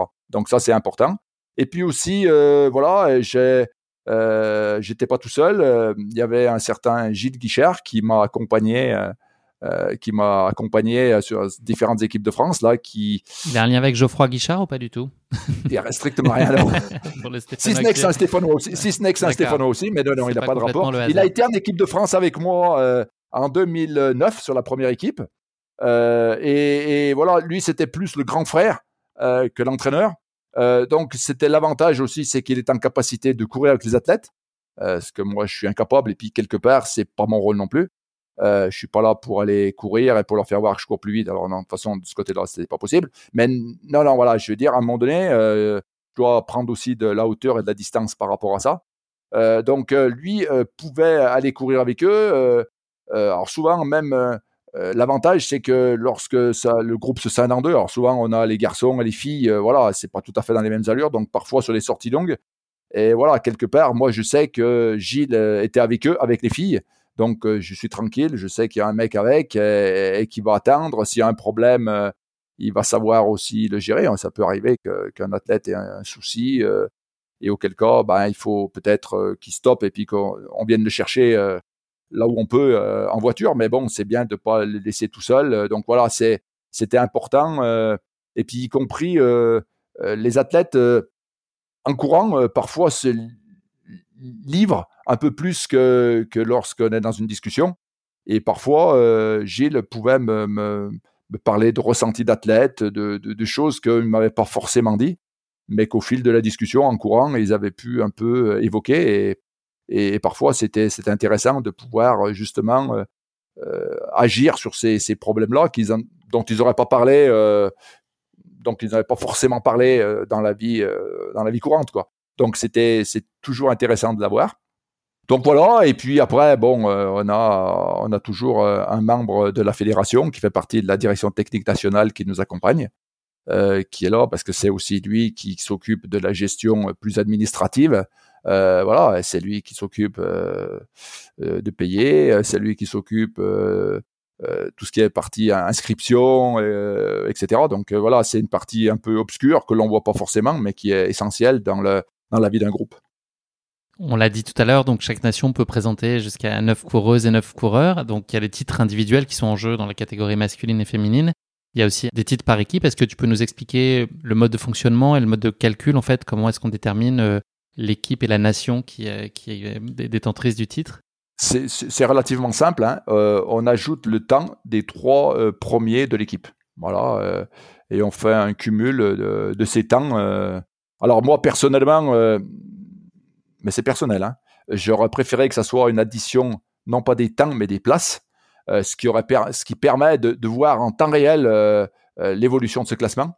alors que là, il faut ajouter des temps, donc c'est très très compliqué. Alors qu'on aura une meilleure visibilité tout au long de la course, en permanence savoir qu'à sur ce ravitaillement, voilà, en, en, ajoutant les places des coureurs, on pourrait voir évoluer le classement beaucoup plus que, par addition des temps euh, qui, euh, voilà, euh, après, il faut parfois, c'est un peu des calculs d'apothicaire à la fin, parce que le, voilà, il faut aller chercher des fois le troisième qui est un peu plus loin. Enfin, voilà, c'est un petit peu plus compliqué, mais bon, bah, le mode de fonctionnement, il est comme ça.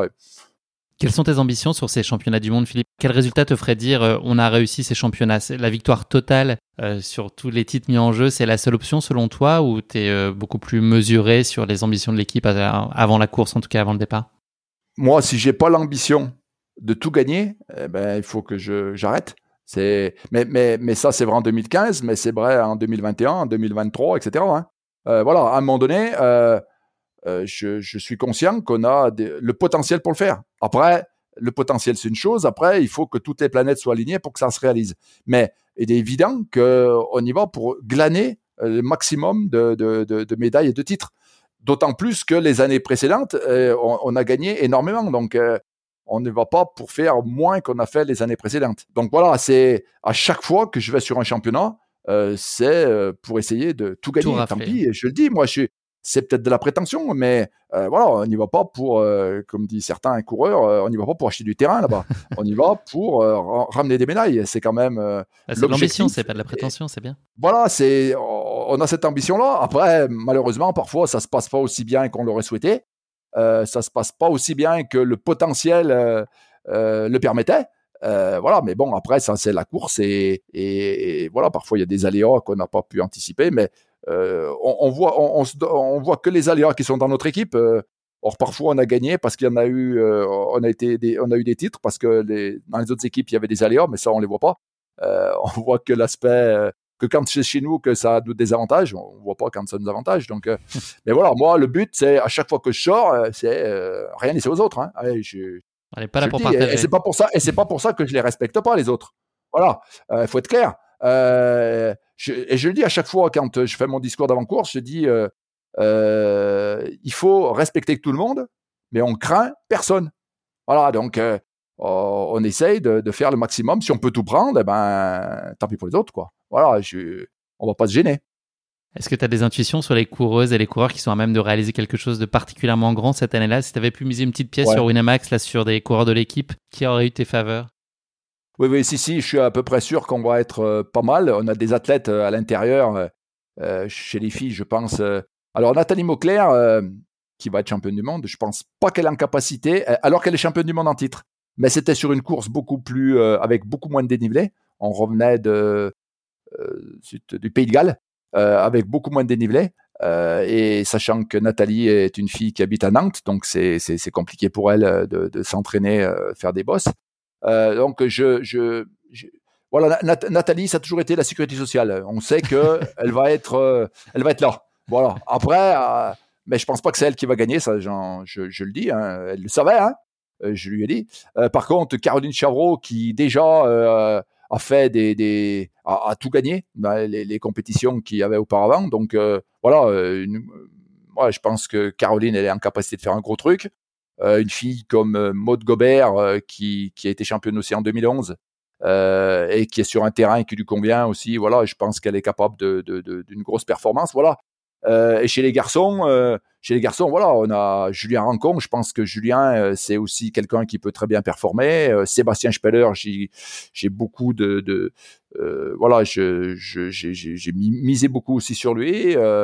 voilà. après, il y a, y a, Patrick Bringer. voilà. Enfin, il y a Xavier Temner qui est dans l'équipe aussi. donc, on connaît Xavier. Et puis j'ai aussi dans ma tête un coureur que moi j'entraîne qui s'appelle Sylvain Cour. Je sais qu'il est capable de faire une grosse chose, mais je ne sais pas jusqu'à quel niveau. Et puis, euh, et puis bien sûr, notre ami Ludovic Pomeray, on sait que lui aussi, euh, c'est la sécurité sociale. Toujours là. Euh, Ludovic, peut-être qu'il l'a prouvé récemment encore. Il, est toujours, il répond toujours présent quoi. c'est c'est l'athlète idéal pour un coach d'une équipe. Le tel que je suis. C'est, on sait qu'avec lui, il passera pas à travers. Il sera là. Voilà. Par contre, on sait que il gagnera pas, mais il sera là. Voilà. Et, et c'est vraiment le, le, le, la personne euh, idéale euh, pour, euh, pour, pour un entraîneur, pour, pour former une équipe, c'est qu'on sait qu'il va répondre, il va répondre présent le jour J. Tu entraînes donc une équipe, on l'a compris. Est-ce que dans le cadre de des compétitions comme ça, tu, tu, mets en place vraiment des stratégies de course individuelles? C'est-à-dire que Nathalie, elle parle pas avec le même plan de course que Caroline. Enfin voilà, est-ce que, est-ce que tu distingues à chaque fois et tu précises des stratégies très différentes avec chacun des coureurs et des coureuses en amont? Non, non. Euh, on n'est pas. Voilà, c'est la différence avec le cyclisme où, on établit une stratégie et on sait qu'il va y avoir des équipiers qui vont aider les leaders, etc. Non, non, là, c'est chacun pour soi. Hein. Euh, c'est chacun pour soi. Euh, simplement, je leur dis attention, il faut pas faire une guerre franco-française. Ça, c'est. voilà, c'est toujours ce que j'ai peur, c'est qu'à un moment donné, on se, on, se tire des balles dans le pied parce qu'on a la bagarre entre nous. Alors c'est bien normal, hein, on est dans un sport individuel, chacun doit défendre ses chances. Mais à un moment donné, euh, il faut pas euh, prendre des risques qui pourraient nous faire perdre, euh, que tout s'écroule, tout simplement parce qu'on on, se fait la guerre entre nous. Voilà, et, c'est toujours le risque, hein, parce que quand on a une nation qui est forte, euh, beaucoup peuvent être sur, sur les plus hautes marches du podium, et, ça c'est un risque. Voilà, et c'est toujours ce que je m'en avance. Mais après, voilà, on est sport individuel et, et on peut pas céder en fait. Hein. Il y a pas, voilà, chacun court à son niveau et, et on a beau se mettre devant l'autre pour le protéger du vent, non, mais ça, ça, ça marche pas. Ça, autant en vélo et euh, les phénomènes d'aspiration, il est important et ça peut aider. Autant en course, euh, non, voilà. Après, euh, c'est vrai que moi j'ai vu des coureurs, un coureur français en rattraper un autre ou une coureuse et encourager, l'encourager son collègue. Mais il le fait aussi parfois avec des étrangers. Hein. ça c'est l'état d'esprit du, du trail. mais voilà, ça s'arrête là. Après, il n'y a pas de stratégie. alors après, on peut faire une stratégie en sachant un petit peu le mode de fonctionnement de, certains coureurs, de leur dire euh, pars, prudemment, ne, ne pars pas trop vite. Tu sais que toi, la distance c'est pas un problème pour toi, donc tu sais que tu vas remonter du monde. Euh, mais c'est pas une stratégie. voilà, mais tous les coureurs se connaissent suffisamment pour pour gérer leur, leur propre stratégie et on peut pas on a, beau mettre en place toutes les stratégies qu'on pourrait imaginer, euh, le jour de la course, c'est les jambes qui, commandent. Hein. C'est et, et, on peut pas aider. Voilà, je veux dire, euh, on, le voit sur une, épreuve de, cyclisme où, des équipiers se sacrifient pour ramener un leader sur sur, sur le reste du peloton. Euh, là, en course à pied, nous, c'est pas possible. hormis le prendre sur ses épaules, quoi. Mais c'est pas possible ça. non, il y a, ces phénomènes d'aspiration, de tout ça ne, ne, ne, ne fonctionnent pas. Donc, il n'y a, pas, a, pas, de, y a pas de, stratégie mise en place au départ. Non, non.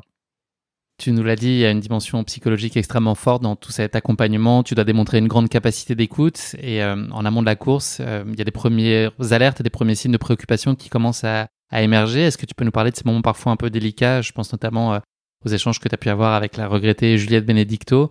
Qu'est-ce qui a pu émerger euh, ces athlètes confrontés au doute? Enfin, est-ce que ça existe? Et qu'est-ce qui, à quel point ils sont prêts à se livrer en amont de la course? Il y a Nathalie aussi qui était euh, pas tout à fait euh, au top à ce moment-là, quelques jours avant la course. il y a eu deux, cas de figure. Effectivement, Nathalie qui, je me souviens, c'était le championnat du monde avait lieu le mercredi. On a dû partir le, le championnat du monde avait lieu le samedi, pardon. On a dû partir le mardi et je suis sur la route pour aller à Annecy et Nathalie qui a dû arriver la veille elle a dû arriver un jour plus tôt, euh, me téléphone en me disant Philippe, j'ai mal au genou, j'ai un problème. Donc euh, voilà, moment de panique, moi aussi dans la voiture. Euh, j'appelle vite ma kiné. Alors, il faut, faut pas le dire, j'ai téléphoné, alors j'aurais pas eu le droit. Hein. j'appelle vite la kiné pour lui dire dès que tu arrives, tu prends Nathalie tout de suite en soin, tout de suite, tout de suite. Et bon, ma kiné arrive un petit moment après moi, elle prend Nathalie et ma kiné vient me voir après, elle me dit mais Philippe, il y, a rien. Médicalement, il y a rien. Et du coup, alors à la fois ça me rassure, mais je me dis euh, voilà, il y a donc euh, je le mot convoqué, c'est pas un mot que j'aime, mais j'ai une discussion avec euh, avec Nathalie et puis Nathalie, elle éclate en sanglots. en fait, c'est, je crois qu'elle est championne du monde en titre, elle a la pression. Elle s'est mis une pression que voilà que, personne lui demandait, mais elle s'est mis toute seule. Et elle éclate en sanglots. Et, et, une fois qu'elle a fini de pleurer, c'est terminé. et jamais j'ai plus entendu parler de son problème, qui était exclusivement euh, psychologique. Euh, voilà, donc euh, ça, c'était un moment, je, le dis aujourd'hui, pratiquement, elle a gagné son titre de championne du monde le mardi soir quand je suis arrivé là. qu'on a fait des qu'on a fait des soins et qu'on s'est aperçu qu'il y avait rien et on a débloqué quelque chose euh, à ce moment-là. Peut-être qu'il s'est joué là le titre de champion du monde, je sais pas, mais peut-être, peut-être. Et puis la deuxième athlète dont tu as parlé, c'est notre malheureusement c'est Juliette qui, qui, est plus parmi nous aujourd'hui. Euh, qui euh, arrivait blessé sur le stage. Euh, mais qui était vraiment quelqu'un de, motivant pour un groupe. Hein. Elle, mettait le feu au groupe. Tout le temps avec son sourire, tout le temps avec des mots réconfortants pour tout le monde, etc. Et elle est blessée, et donc elle, a fait pratiquement exclusivement du vélo. et à un moment donné, euh, en accord avec les kinés, on dit il faut qu'on fasse un petit test de course à pied quand même. Et donc, euh, et Juliette me dit Philippe, euh, je veux le faire, mais tu viens avec moi et on va aller se cacher en fait. Et on est descendu tous les deux sur le bord du lac d'Annecy, là, sur la piste cyclable. on n'a pas dit à personne qu'elle allait faire un essai pour courir. Et parce qu'elle voulait pas, elle voulait pas que ça ait un impact négatif sur les autres. Et effectivement, elle a bon, elle se met à courir et dix minutes après, elle s'arrête et elle revient vers moi. Euh, et, là, elle éclate en sanglots aussi. Euh, et en fait, elle a mal. Et donc voilà, bon, j'essaye je, de la réconforter comme on peut, mais là, c'est compliqué. Parfois, les mots, ils manquent. Hein. Et là, euh, avant qu'on remonte, elle me dit, mais Philippe, ce qui vient d'arriver, t'en parles à personne. Alors non pas qu'elle avait pleuré, hein, ça c'était pas c'était pas le problème, mais que simplement elle, elle avait mal et qu'elle elle savait qu'au champion du monde, elle n'allait pas pouvoir euh, elle, a participé, elle, a participé, mais elle a abandonné au bout de 40 bords. Hein. Euh, et, elle le savait. Euh, mais elle a voulu vraiment que c'est aucun impact sur les autres. Voilà, ça c'est assez rare. Hein. Préserver l'esprit un, du groupe. Un athlète qui est blessé et qui justement ne parle pas en permanence de sa blessure, mais au contraire le masque pour pas que ça vienne plomber l'atmosphère du groupe. Ça c'est, j'ai rarement vu ça. Et, vraiment, le fait qu'elle me dise, mais Philippe, ce qui vient de se passer, on n'en parle à personne, ça reste entre nous. aujourd'hui, j'en parle, mais voilà, il y, a prescription aujourd'hui. Hein. Euh, j'ai jamais rien dit à personne, hormis au kiné quand je suis remonté pour leur dire que ben, ouais, c'était pas, ça, ça allait pas quoi. Euh, mais oh, elle s'est cachée un petit peu euh, euh pour pour aller faire cet essai parce qu'elle elle avait des doutes et malheureusement ces doutes se sont révélés exacts. Mais c'est vraiment deux temps, voilà, deux, deux temps euh, avec les filles là qui m'ont euh, marqué parce que c'est deux choses totalement différentes, hein, mais des moments, des moments de, de, de c'est des moments de coaching en fait. Hein. C'est ce que je disais tout à l'heure, où, où on, on, gère des choses euh, pour lesquelles on n'est pas forcément préparé, des situations auxquelles on n'a pas pensé, euh, qui, se produisent et qu'il faut euh, gérer euh, dans l'urgence parce que parce qu'il y a un groupe à sauver et qu'à un moment donné, on, il faut pas qu'un problème d'une personne rejaillisse sur sur l'ensemble du groupe. Donc il faut il faut assez apprendre de le gérer. Et puis bon, des comme ça, j'en ai eu plein dans ma, dans ma carrière d'entraîneur avec l'équipe de France. Hein. Là, on est focalisé sur, sur Annecy, mais de, choses à gérer pour lesquelles euh, c'était, voilà, qui n'étaient pas, qui pas prévues et qu'il faut gérer euh, sur l'instant. mais c'est aussi ça, tout le charme de, de, s'occuper d'une équipe parce qu'il faut, on se trouve dans des situations parfois vraiment, même si on a tout imaginé, voilà, c'était pas prévu, mais il faut le gérer quand même parce que parce qu'il y a le groupe. Euh, et, il faut trouver euh, les bons mots, les, la bonne, euh, avoir les, bons réflexes par rapport à pour sauver le pour sauver le groupe et que pas le groupe soit pas impacté par un problème que peut que peut avoir un coureur. Philippe, on va faire un focus euh, plus particulièrement là sur la course féminine pour débuter. C'est celle que tu as été amené à suivre puisque malheureusement tu ne peux pas te dédoubler. En tout cas, je ne sais pas si tu as trouvé la formule, mais je, ne crois pas. Donc il faut un peu choisir malheureusement les, athlètes sur lesquels tu, que tu peux accompagner, sachant que le reste de l'équipe euh, suivait les garçons. Est-ce que tu peux nous parler du début de la course et qui a tiré son épingle du jeu sur l'épreuve féminine? Alors, bah, d'entrée de jeu, euh, il y a deux filles qui sont parties devant. C'est Caroline Chavreau et Nathalie Mauclair. Caroline est même un petit peu devant. Euh, et, et, déjà, elles ont fait le premier pointage est au Semnose, au sommet du Semnose, et déjà, euh, il fait à peine jour, et déjà, euh, elles ont déjà fait un trou sur sur sur, sur le reste de euh, sur le reste de, de, de des filles. Euh, je suis assez surpris que ça soit euh, parti comme ça, même à, la fois surpris mais presque inquiet parce que déjà elles ont vraiment été très très vite. Et je me souviens de, de Maud Gobert qui passe vers moi, il me dit mais elles sont, folles les filles, elles sont parties trop vite. Et malheureusement moi aussi c'est un sentiment qui me qui me vient à l'esprit quand même parce que je elles ont vraiment elles ont vraiment fait déjà un, un important écart et je, je, me pose la question de savoir si elles sont pas parties un petit peu trop vite. Voilà, donc elles sont parties devant. Euh, bon après on, le, le, la réponse à cette question, c'est qu'en fait, personne jamais ne les a revus. Hein. Donc, euh, bah, finalement, elles avaient bien géré leur coup. Euh, mais j'avoue que sur l'instant, à la fois, je suis, je suis heureux de voir que c'est deux Françaises qui sont devant, qui ont fait même un trou important avec les autres, mais à la fois un petit peu inquiet parce que on est, voilà, après une heure et demie de course, la course va être très très longue et, et voilà, on a toujours le doute que ça soit parti trop vite et que derrière, euh, les athlètes euh, payent un petit peu ce, départ trop rapide. Comment est-ce que tu vis de manière générale, Philippe, ces, moments de course? Est-ce que tu es, euh, avec le temps, avec la sagesse, l'expérience, est-ce qu'il t'arrive encore d'être nerveux, préoccupé? Est-ce que tu es juste très concentré et très hermétique à tout ce qui peut se passer et tu es concentré sur ta course? Est-ce que ça dépend de chaque course, de la façon justement dont elle se passe? Est-ce que ça peut faire varier tes sentiments ou est-ce que tu as une espèce de, d'assise euh, globale qui te permet de, d'encaisser bien la pression aussi que toi tu vis sur ces courses? Alors, ce que, toujours est-il que ce que je ressens, j'essaye de ne pas le faire transparaître euh, à travers mes paroles. il faut surtout pas que les athlètes le voient. Ça, je pense que c'est essentiel. Après, c'est compliqué parfois de masquer euh, ce qu'on ressent. Euh, mais euh, non, non, je suis toujours à fond. Euh, euh, enfin, tous ceux qui, sont avec moi vous diront, je passe souvent par tous les états, hein, parce que parce que voilà, on a tellement envie qu'ils performent, on, s'est tellement investi sur sur le résultat que que, voilà, le moindre doute nous perturbe. Mais euh, ce qui est vraiment euh, essentiel, c'est que ce que je ressens, euh, les athlètes ne, ne, ne, puissent pas le, ne puissent pas le sentir. C'est important ça.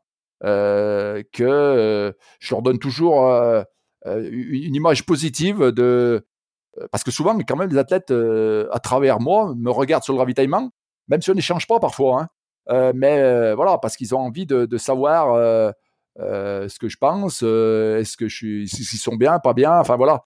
Et, je dois toujours leur donner une image positive euh, de, de, de, ce que je pense d'eux, en fait. Euh, même si parfois, je, je ouais, je, c'est pas forcément euh, la réalité des choses, mais ça, je dois pas le faire transparaître. Donc voilà, par rapport aux athlètes, j'ai deux comportements différents. Hein. J'ai le comportement que j'ai vis-à-vis des athlètes, où là, euh, je dois être imperturbable et je, dois leur dire quelque part, leur transmettre que c'est bien ce qu'ils font et que c'est voilà, c'est ils, gèrent très bien le truc. Euh, et puis parfois, sitôt qu'ils sont partis, voilà, la réalité des choses remonte en surface et là, c'est pas forcément la réalité. Mais euh, j'ai, voilà, j'essaye à un moment donné d'avoir euh, d'avoir une image qui correspond pas forcément à la réalité parce que je suis pas en droit de d'être déçu de ce qu'ils font à ce moment-là parce que parfois à l'instant T, c'est pas ce qui va se, ce, qui va être euh, ce qui va se dérouler au final, mais voilà, il faut faut pas que je si j'ai un doute tout ça, il faut absolument pas qu'ils euh, puissent le lire dans mes yeux. Euh, ni dans ni dans mes pensées, ni euh, si je leur dis un mot, il faut voilà, c'est c'est souvent on a, on a, que le temps de leur dire un mot, deux mots. donc ces mots, je les anticipais aussi en fonction du classement où ils sont. je leur dis un mot ou un autre.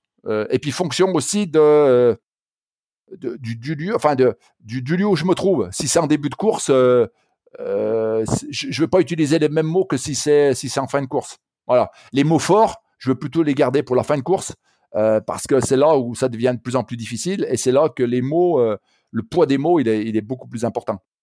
Donc j'adapte mon langage et puis j'adapte mon langage aussi en fonction de l'athlète qui est devant moi. Hein. Euh, certains ont besoin d'avoir un guillemets, je un coup de pied aux fesses. bon, ils sont rares, hein. Euh, et puis d'autres, au contraire, il faut plutôt les, calmer, les faire temporiser. Euh. donc voilà, j'adapte aussi mon langage en fonction de, la personne. Mais là, on a très peu de temps aussi pour, euh, utiliser mon mot, parce que parfois, eux vous lâchent, euh, vous lâchent une phrase euh, auquel on ne s'attend pas, parce que voilà, ils, sont en tête, vous croyez, bah, vous dites, ouais, c'est bien, ils sont super, alors qu'en fait, il est en train de vous dire qu'il il, est cuit. Donc voilà, il faut faire attention à, et il faut trouver le bon mot, mais dans la, dans la fraction de seconde, parce que au ravitaillement, euh, souvent, ils s'arrêtent pas et ils, nous jettent une gourde et nous, on en entend une autre, hein, donc on n'a pas le temps de discuter. Mais c'est important quand même d'avoir le temps de, de, si on leur dit quelque chose, euh, d'avoir dit le bon mot, quoi. On va faire un petit saut en avant dans la course euh, jusqu'à Menton-Saint-Bernard qui a une petite vingtaine de kilomètres de l'arrivée. Euh, Nathalie et Caroline sont toujours bien devant. Nathalie a deux minutes de retard à ce moment-là sur Caroline. Toi, tu commences à te dire que le titre est quasiment acquis, j'imagine. Euh, mais ça va être un moment qui va être très particulier, un moment assez charnière, notamment euh, avec Nathalie à ce moment-là. Tu avais parlé de la quelques jours précédant la course, l'échange que tu avais eu avec elle. Il y a un autre moment clé qui se joue euh, à ce ravitaillement-là avec elle.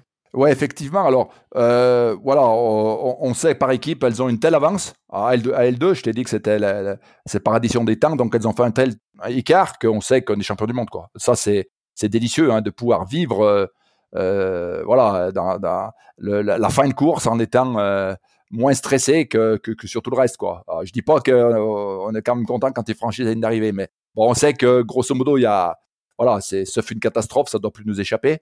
Euh, donc voilà c'est Caroline qui est en tête et Caroline qui euh, qui arrive vers nous en tête, mais je la vois assez marquée alors je l'avais vu très très très très facile sur les sur les autres points de passage et Nathalie qui, qui, arrive environ deux minutes derrière.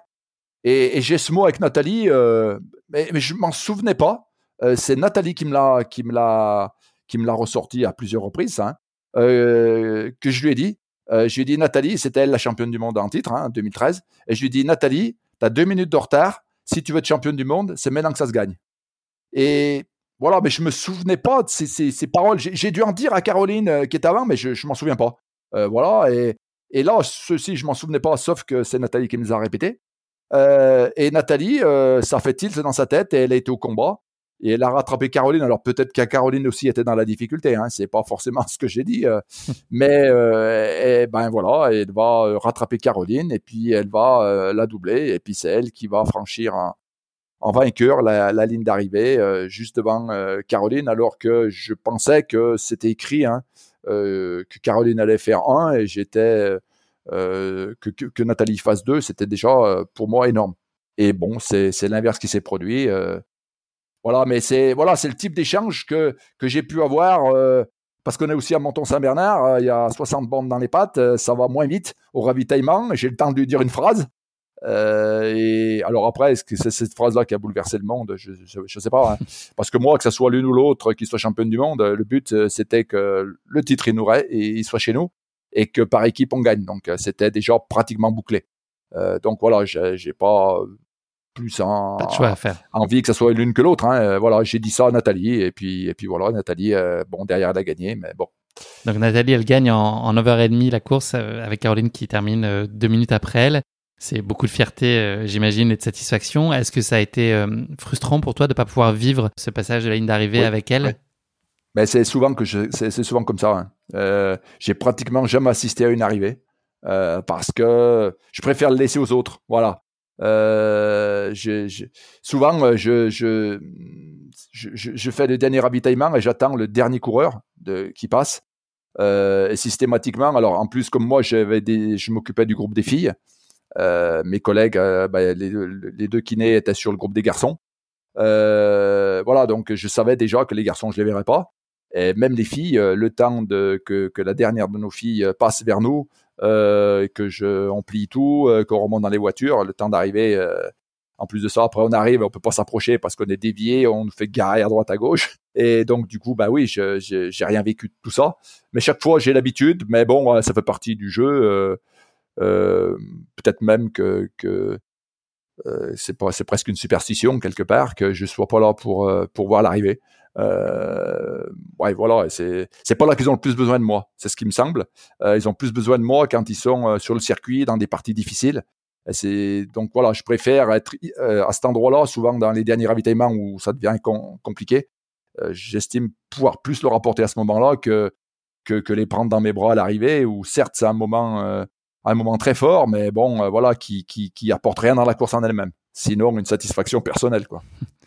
On va parler maintenant de la course masculine. Euh, Seb Speller, il est en tête aux 40 km, mais la suite de la course va malheureusement, à double titre, euh, se conclure douloureusement, comme il a pu nous le raconter dans le 32e épisode de, ce podcast. Est-ce que tu peux nous parler de la course de Seb? Seb, il, est, passe en tête à mi-course avec Sylvain Court. Ils sont tous les deux en tête. On est à Doucert, voilà, au 40e kilomètre, il passe tous les en tête, et tout de suite derrière, euh, il met une accélération, Sébastien, et, il s'envole. Il s'envole, et là, je, suis... Voilà, j'avais déjà beaucoup misé sur, ce, sur cet athlète, et je pense qu'il va faire un truc... Euh, voilà, c'est pour lui. C'est pour lui. Euh, bon, il se trouve que derrière, il, va lui arriver, ben, il va, il va faire... Bon, je sais pas si c'est une hypoglycémie, je sais pas trop ce que c'est, mais euh, il va vraiment avoir un plus c'est plus qu'un coup de pompe hein, puisqu'il va il va il va faire un malaise, il va faire un malaise, il sera évacué, euh, voilà et, et, tout s'arrête. Euh, et puis en plus, euh, voilà, euh, le, décès de, de sa grand-mère au même moment euh, qui, va qui était présente sur la course, qui était présente sur la course, et au même moment, euh, sa grand-mère va décéder alors qu'il n'y a aucune relation entre les deux. Hein. C'est pas possible que l'un euh, fasse son malaise par rapport au décès de sa grand-mère et que sa grand-mère décède par rapport au fait que euh, fait un malaise Sébastien. Il n'y a, a, pas de relation, c'est pas possible.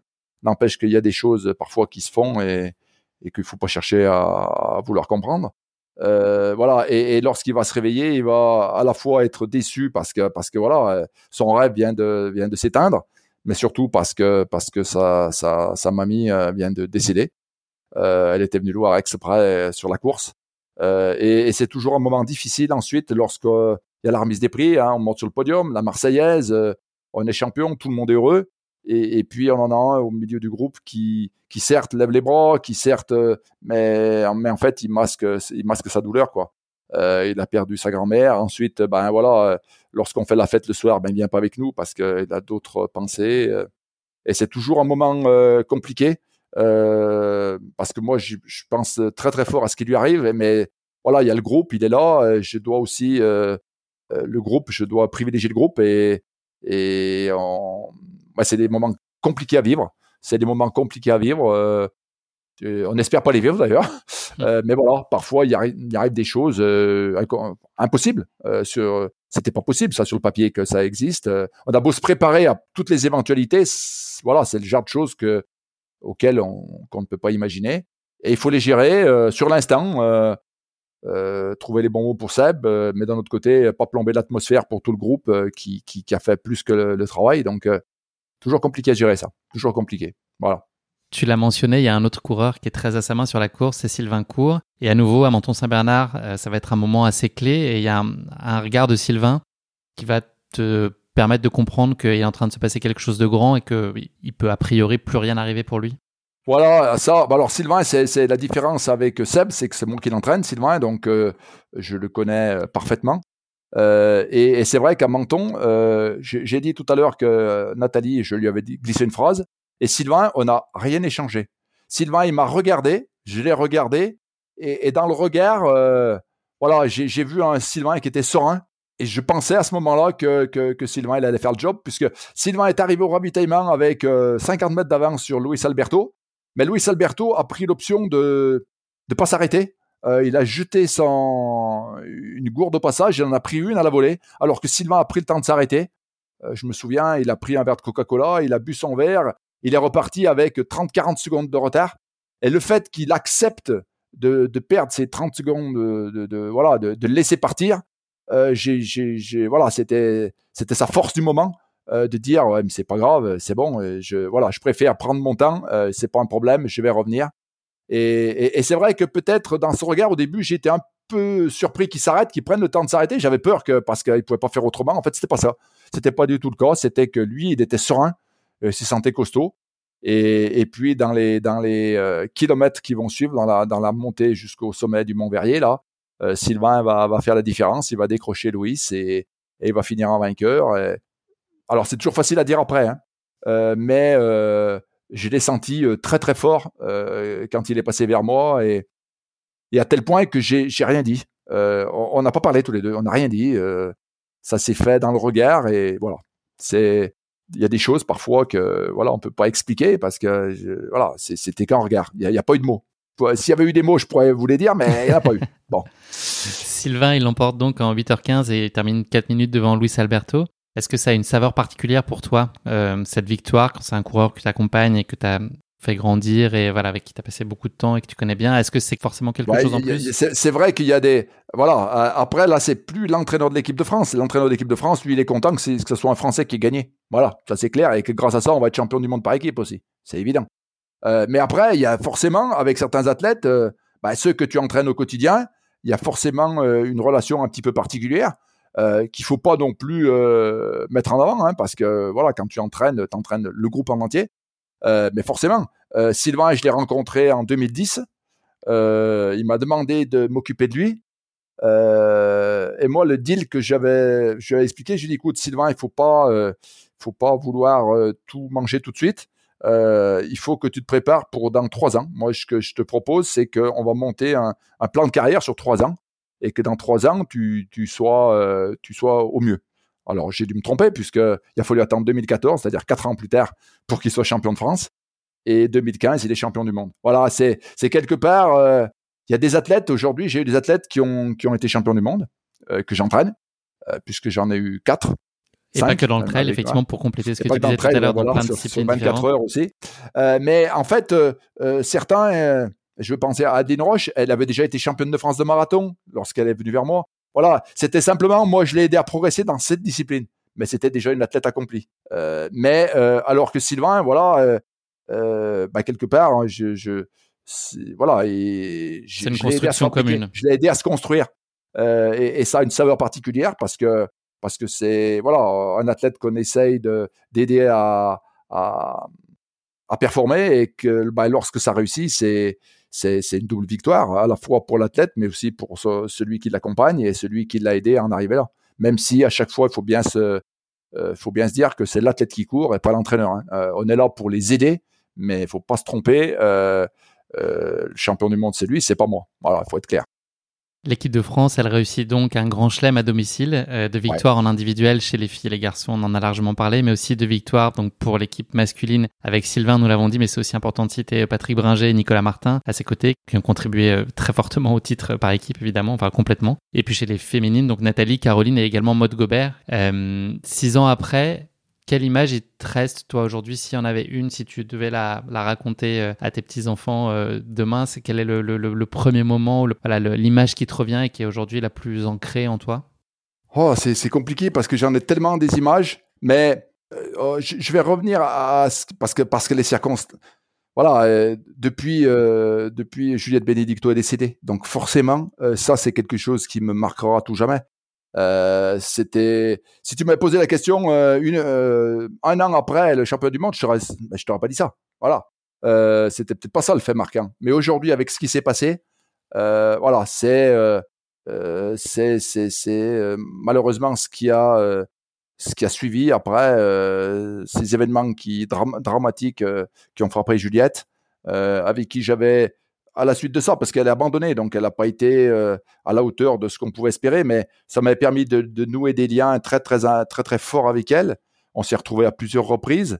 Euh, et voilà, c'est, la seule fois que ça m'a, enfin, j'espère qu'il n'y en aura pas d'autres, euh, que ça m'arrive qu'un athlète décède, surtout d'une façon aussi tragique, lors d'un accident en ski de rando. C'est très, très brutal. et voilà, c'est, l'image que je me souviendrai. c'est de, de, Juliette au stage, parce qu'après, le, jour de la course, il n'y a, pas eu de course pour elle, malheureusement. Euh, elle a abandonné assez rapidement et, et finalement, donc, euh, elle n'était pas dans la course. Donc, je l'ai croisé, je l'ai vu très peu sur la course. Euh, mais c'est vraiment de, de, ce moment qu'on a vécu ensemble au stage, de cette personnalité qui était vraiment complètement à part et, et, qui me marquera, je crois, pour toujours. Merci beaucoup Philippe d'avoir partagé avec nous, avec autant de passion et de cœur, ces championnats du monde qu'on a pu vivre vraiment euh, à tes côtés à l'intérieur de l'équipe de France. Euh, il y a aussi l'avenir, on a beaucoup parlé là de, de, ce qui s'est passé il y a quelques temps et l'avenir pour, pour vous tous, c'est les championnats du monde qui se tiendront à Chiang Mai en février 2022. Sur les ambitions, je te pose pas vraiment la question puisque j'imagine, comme tu le disais tout à l'heure, c'est de tout rafler. Comment est-ce que ça se prévoit là les prochains mois euh, Quand est-ce que vous allez faire un stage? Est-ce que tu vois un peu plus clair? La date n'est pas exactement calée. Je pense qu'elle elle sera annoncée avant le 31 octobre. Est-ce que tu as un peu de visibilité sur comment tu vas construire cette préparation? C'est, vrai que bon, avec la crise sanitaire, c'est, excessivement compliqué, euh, pas que pour le sport, hein, pour, euh, plein de choses. donc le championnat du monde qui devait avoir lieu initialement autour du 11 novembre vient d'être reporté à la date du 12 février. Voilà, à peu près, 12-13, hein, je me souviens plus. Donc c'est compliqué, ça va être compliqué pour se préparer. Euh, ça va être compliqué pour faire un stage euh, un mois avant parce qu'on va se retrouver en plein hiver. Euh, bon, ça va être compliqué. Donc, on a décidé le stage qui était initialement prévu, qui devait se dérouler du 2 au 9 octobre dans le Cantal, ben, on, l'a maintenu. On l'a maintenu. Alors, il n'a pas trop de sens dans le cadre de la préparation des athlètes pour le champion du monde. Hein. voilà. Mais par contre, il a du sens dans, le, la création d'un groupe, euh, voilà, euh, que les athlètes se connaissent. Euh, ça sera l'occasion de faire des entraînements peut-être un peu différents parce que parce que voilà, il y a, y a, plus cette échéance qui arrive tout de suite derrière. un groupe peut-être encore un peu plus décontracté qu'à l'accoutumée parce que voilà, il n'y a pas il n'y a pas, y a pas quelques jours plus tard un championnat du monde avec cette obligation de performer. Donc, ça sera dans des conditions un peu différentes. Euh, voilà, j'espère que, enfin, j'en suis sûr que ça va bien se passer. Euh, il n'y aura pas de souci particulier. Après, euh, presque le seul souci, c'est moi. voilà, je vais tout faire pour être présent. voilà, aujourd'hui, c'est quand même le monde médical qui va me donner son aval. Alors, pour qu'il me donne son aval, il faudra peut-être que je lui demande. Je ne sais pas si je le demanderai bien. Mais bon, euh, voilà, j'espère qu'ils écouteront pas ce que je dis. Euh, voilà, donc euh, voilà, c'est plus mon problème qui, qui aujourd'hui m'est tombé un peu sur le coin de la tête, là, qui me, qui me fait poser plein de questions. que, que, que sur l'organisation même de la course. Alors après, effectivement, tu l'as dit, on aura, on, on, saura exactement si la date est maintenue, on le saura fin octobre. Euh, donc ce sera pas le stage. Fin octobre, on saura exactement, euh, en fonction de l'évolution de la crise sanitaire, notamment en Asie, on saura euh, si la date elle est maintenue ou pas du, du, mois, de, du mois de février. sinon, auquel cas, ça serait reporté à la, date qui aurait dû se dérouler en 2021 et ça sera en 2022. Et donc, ça serait au mois de novembre. Sachant que, de toute façon, au mois de juillet, donc 2022, il y aura aussi un championnat d'Europe. C'est-à-dire que maintenant, on aura une année un championnat d'Europe, une année un championnat du monde de trail. Voilà. Sauf que on vient de reporter le championnat du monde et on risque de se retrouver à la fois avec un championnat du monde, un championnat d'Europe euh, la même année. Enfin, on risque normalement, euh, c'est pas un risque, ça va se dérouler comme ça. Euh, avec le championnat du monde qui sera en février, le championnat d'Europe en juillet, ou le championnat d'Europe en juillet et le championnat du monde en, novembre, si, si on peut pas le, ça peut pas se dérouler au début d'année. Donc voilà, ça va être une complexité supplémentaire. Euh, c'est quelque chose qui devrait pas se qui va pas se reproduire normalement. Enfin, j'espère parce que. J'espère aussi. Euh, mais euh, voilà, c'est ça va être un petit peu quelque chose qu'il va falloir qu'on gère. ça, ça rajoute ça rajoute un petit peu plus de complexité pour le pour cette saison qui arrive pour gérer tout ça. Voilà, mais bon. On a toujours su faire jusqu'à présent, on saura encore faire, on saura encore faire après. Philippe, je te propose de conclure cet épisode non pas avec le mot de la fin, mais avec le motto de la fin. Est-ce qu'il y a une citation, une devise qui t'est particulièrement chère et qui illustre ta philosophie de vie ou euh, la façon dont tu conçois euh, ta discipline? Est-ce que tu aurais un motto à partager avec nous? Euh, J'ai une phrase que j'utilise souvent. Alors c'est une phrase peut-être un peu bateau, mais de transformer toutes les difficultés que l'on peut rencontrer dans la vie, les transformer en opportunités. Euh, chaque fois qu'il y a quelque chose, euh, voilà, bah, c'est aussi, euh, bah, c'est peut-être l'exemple type de ce qui m'arrive là aujourd'hui. voilà, aujourd'hui, je suis en difficulté parce que par rapport à, à, mon état de santé, ce qui vient de m'arriver, qui n'était pas quelque chose que j'avais anticipé, hein, et ben quelque part, s'en servir d'une force.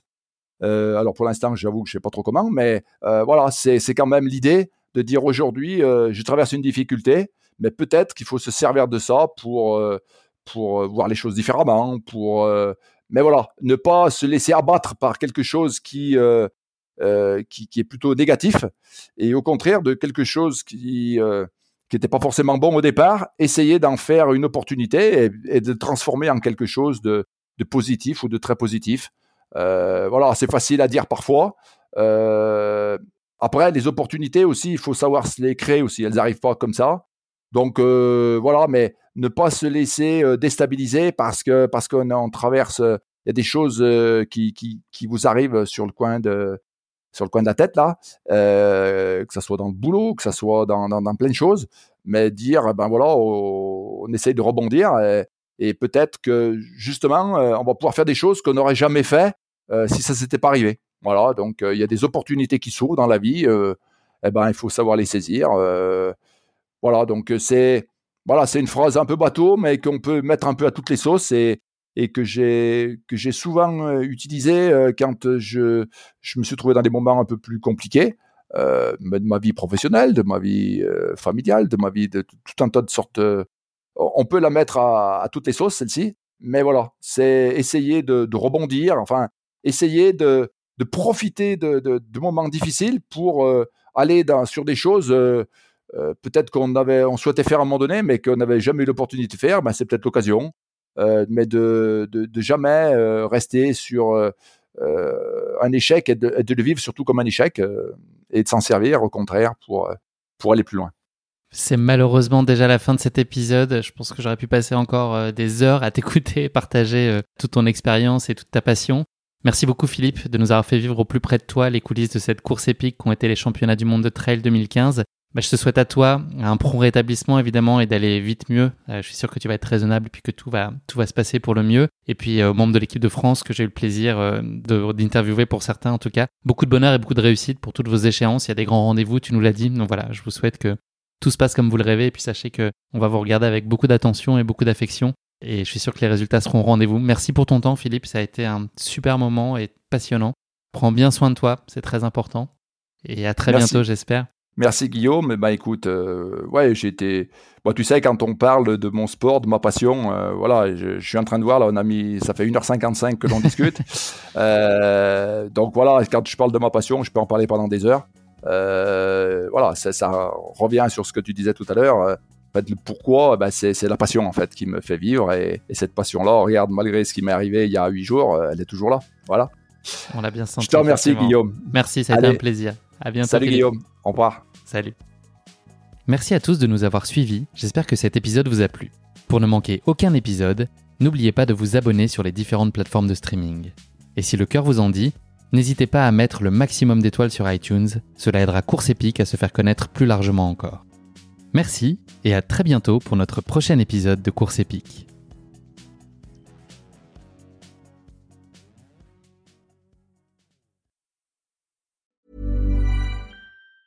Hey, it's Danny Pellegrino from Everything Iconic. Ready to upgrade your style game without blowing your budget? Check out Quince. They've got all the good stuff, shirts and polos, activewear and fine leather goods, all at 50 to 80% less than other high-end brands. And the best part? They're all about safe, ethical, and responsible manufacturing. Get that luxury vibe without the luxury price tag. Hit up quince.com slash upgrade for free shipping and 365 day returns on your next order. That's quince.com slash upgrade.